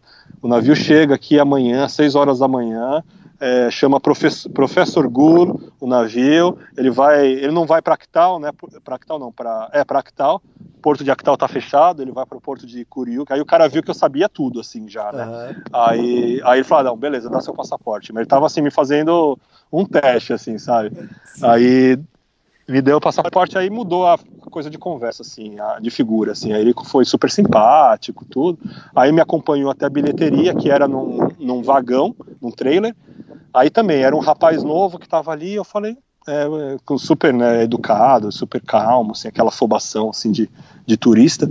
Falei, é, então queria comprar o, o bilhete né, para ir para o Cazaquistão. Aí, aí, ele também, mas você sabe quando que tem navio? Eu falei, sei, chega, chega amanhã, né? Seis horas da manhã, né? Não é, não é Professor Gulo o nome do, do navio? Ah, não, não, é esse mesmo e tal. Aí ele super sério, né? Ele falou, não, senta aí. Aí me pediu tal, paguei lá tudo. E aí ele, eu perguntei, bom, é, sabe se eu posso acampar aqui dentro do porto, ali atrás daquelas cabines de banheiro e tal? Ele falou, não, pode, pode acampar sim, não tem problema. Aí eu fiquei super tranquilo, porque eu, ele falou, ah, só preciso de um número de telefone que, que, que, que, eu possa te ligar a hora que, que, eu, tiver informações do navio, né? Eu tinha com- comprado um chip jus- justamente para comprei um chip na véspera de ir para o porto, justamente porque eu sabia que eu ia precisar ah, nesse momento. É, e aí montei o acampamento ali, putz, cara, ah, montei o acampamento na frente da entrada do, da saída do país, assim, do porto, assim, sabe, dentro do porto, um lugar super sossegado. É, achei uma mesa dessas de plástico, assim, é, uma cadeirinha, montei ali, cara, fiz meu jantar, tranquilo. Eu tava com muita comida, com muita água, porque me falaram, não, pode ser que você tenha que esperar cinco dias no porto até você conseguir embarcar, pode ser que você precise esperar não sei quantos dias dentro do navio até conseguir sair e tal. E, meu, eu tava, tava ali de boa, né? Aí fiz a minha comida e eu tava bem de frente pro prédio da, da imigração, né, da alfândega. Aí fiz minha comida ali, aí de repente chegou um, um oficial, né, militar, né, com aquela roupa toda de farda, assim, do exército, tudo. Aí ele falou, pô, tudo bom, não sei o quê, ah, bicicleta, né, pra onde você vai, aquela história toda. Aí ele falou, pô, você não vai passar frio aqui? Já tava uma temperatura maravilhosa. Eu falei, não, não, tá ótimo. Eu já tava super feliz de acampar ali, sabe? Nossa, tava na cara do gol. Era só acordar, desmontar a barraca e esperar. É, E aí ele falou, ah, mais tarde, se quiser tomar um chá com a gente, vem aqui no prédio, né? Aí fui lá. Ele falou, pô, você não quer dormir aqui dentro, cara? Falei, aqui, aqui, tem aquecedor, tudo. Tem chuveiro, se quiser tomar um banho. Sério? Cara, você imagina, Elias, eu dormi dentro do prédio da. aí, agora eu vou lançar o desafio. O cara que, quando estiver viajando de bicicleta, conseguir dormir dentro do prédio da imigração, ativo, o prédio que estiver ativo, funcionando, cara, aí eu, sei lá, manda um cartão postal de graça. Sério, Elias. Cara, dormi dentro do prédio da. Ah, e desmontei, né? Desmontei, desmontei acampamento, tudo. Aí. Aí dormi lá, cara, aí você não sabe. Aí no dia, na manhã seguinte, o cara lá fez café da manhã pra mim, sabe? Ele fez café da manhã, o cara da imigração. Aí ele cozinhou uns ovos, assim, ele falou. Aí ele me deu a caixa de ovo com meia dúzia de ovo, assim, ele falou: não, leva pra viagem, de repente você sente fome. Imagina, cara, o cara oficial da, dentro do porto. Nossa, foi muito, foi muito bacana. Aí, bom, nesse meio tempo, né, nesse dia seguinte, no dia que ia chegar o navio e, eu ia embarcar, chegou o, o, o Pascal, que é um, é um francês, não, é um suíço de bicicleta, um, um rapaz de 20 anos de idade, é, que está que tá indo pro, pro mesmo lugar que eu. Achou legal encontrar um, um viajante de bicicleta e chegou um holandês, um, um mochileiro meio, meio gourmet. É, e aí. ah, gente boa. Eu não entendi.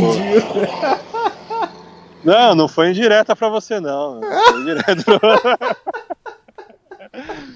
Você, você é gourmet só na escolha dos, dos seus destinos. Eu acho que você, você deve ter alguma coisa raiz aí.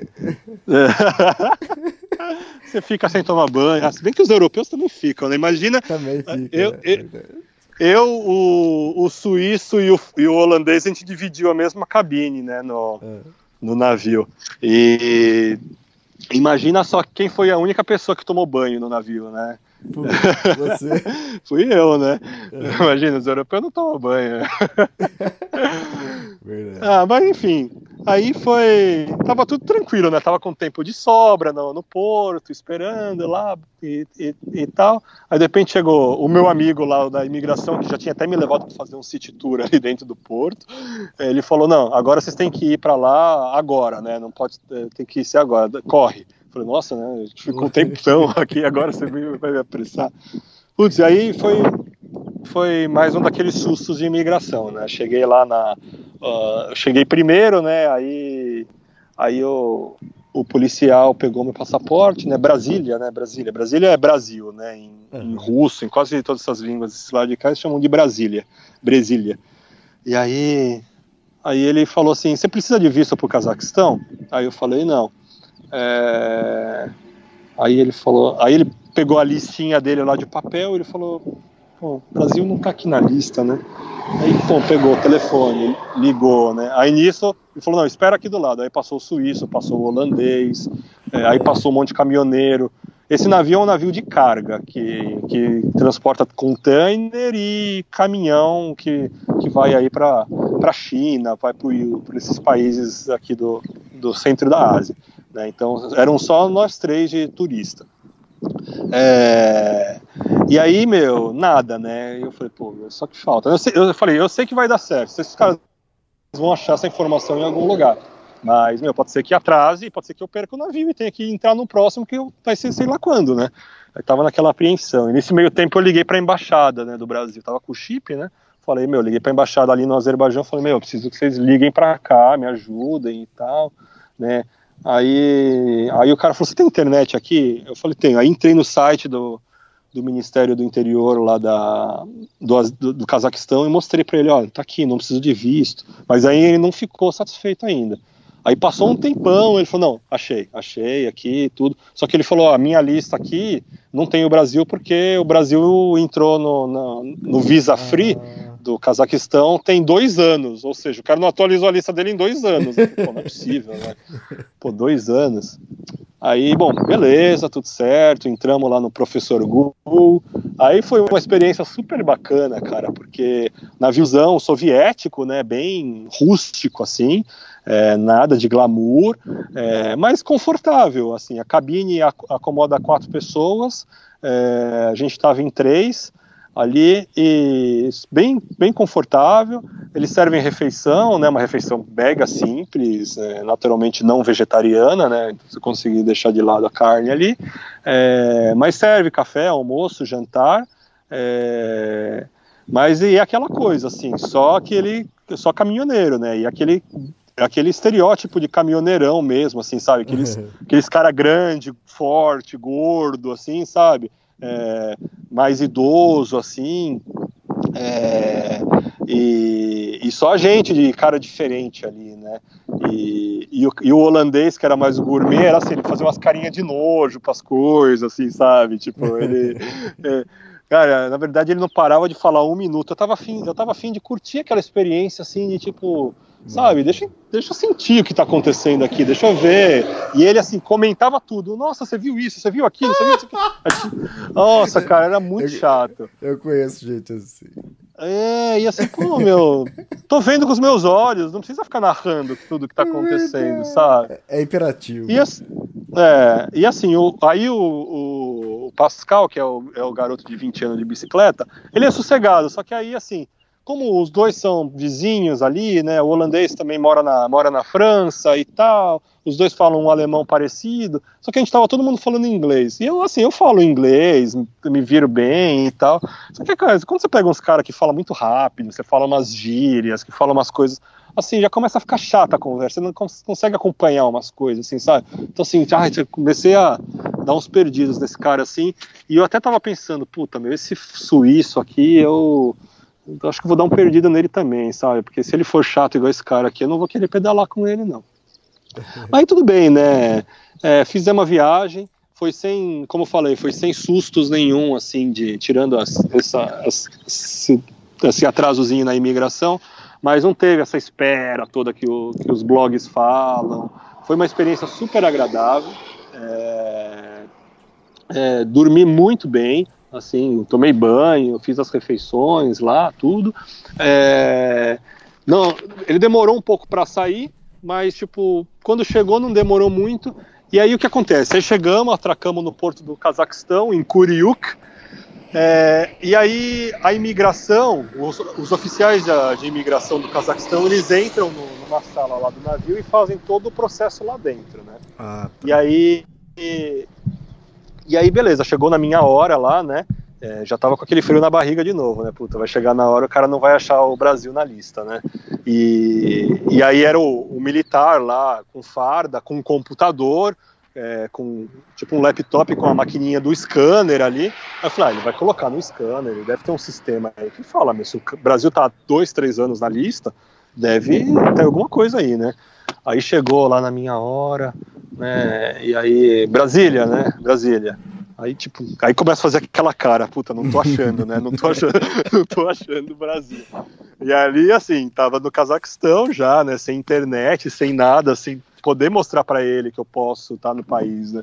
Aí eu falei, meu, se o cara não achar, o que, que eu vou fazer? Vai me mandar de volta pro Azerbaijão? Já não posso entrar mais no Azerbaijão, sabe? Tô tô. Pô, não sei lá, né? Aí demorou, demorou, demorou. Aí pega o telefone e liga, e não sei o que, e. E, e vai, não sei o que. Aí demorou pra caramba. Aí ele, aí ele falou: No problem, no money, no, don't need money. Ele falou assim. eu falei, pô, eu sei, né? Tipo, é louco. Aí, beleza, né? Carimbou. Aí foi legal que foi um carimbinho com. Normalmente o carimbo no passaporte tem o símbolo do carro, né? Ou do avião.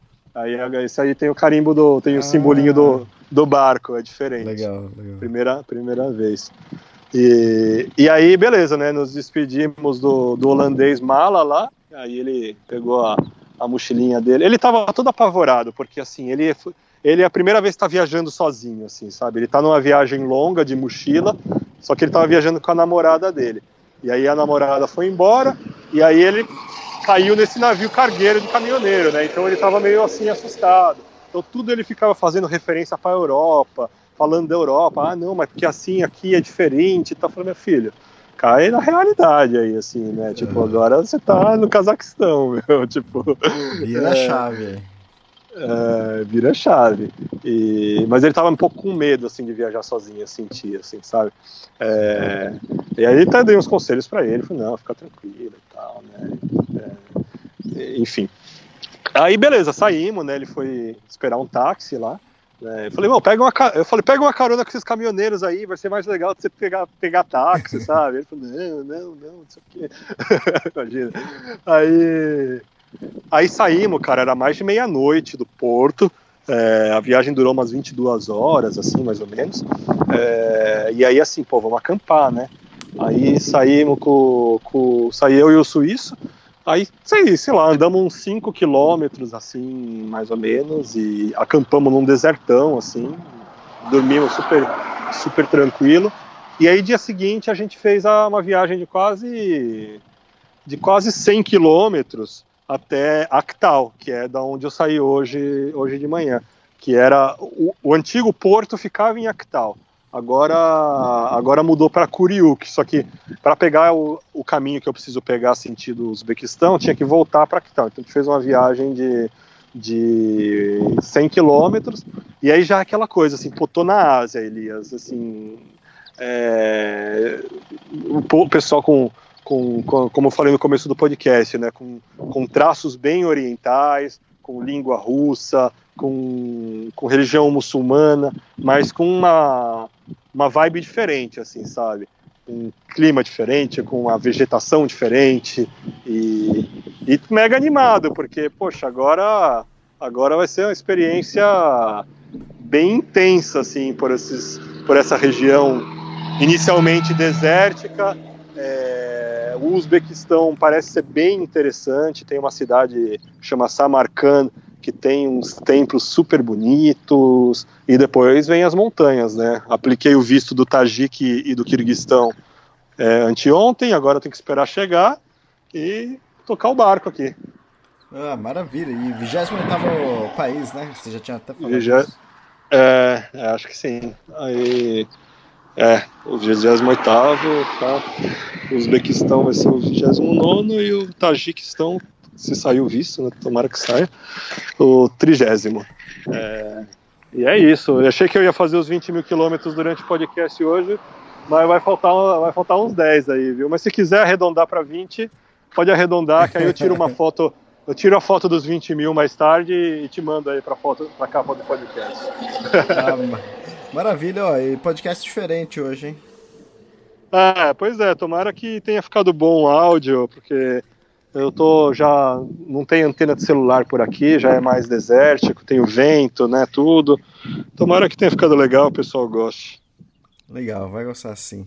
Oi, Céu, obrigado por mais um podcast. Ó, agora é 3 horas e 40 minutos da madrugada aqui. Ei, beleza, hein? 11 e meia, vou fazer meu almoço agora aqui. Ah, ah, legal. Ah, pô, valeu, Elias. Obrigado aí por ter ficado acordado até, até tarde aí. E tomara que, que fique legal. Valeu aí pelo, pelo Emílio, do patrocínio do, do, do, do chip. e, ah, e é isso, até o próximo, não sei lá quando. Legal, então. Vamos ver se a gente repete isso novamente. Beleza, beleza. Eu vou, eu vou ver se a próxima vez eu, eu, eu vejo se, se a gente faz mais próximo de, da cidade, assim, alguma coisa assim. Que aqui realmente eu não tinha me ligado, mas é. Eu vou ter, vou ter um desertão para cruzar agora. Ah, tá. Fantástico. Legal então, Israel. Boa, boa continuação Valeu, Elias. Valeu, boa noite aí. Valeu. Um abraço, tchau. tchau.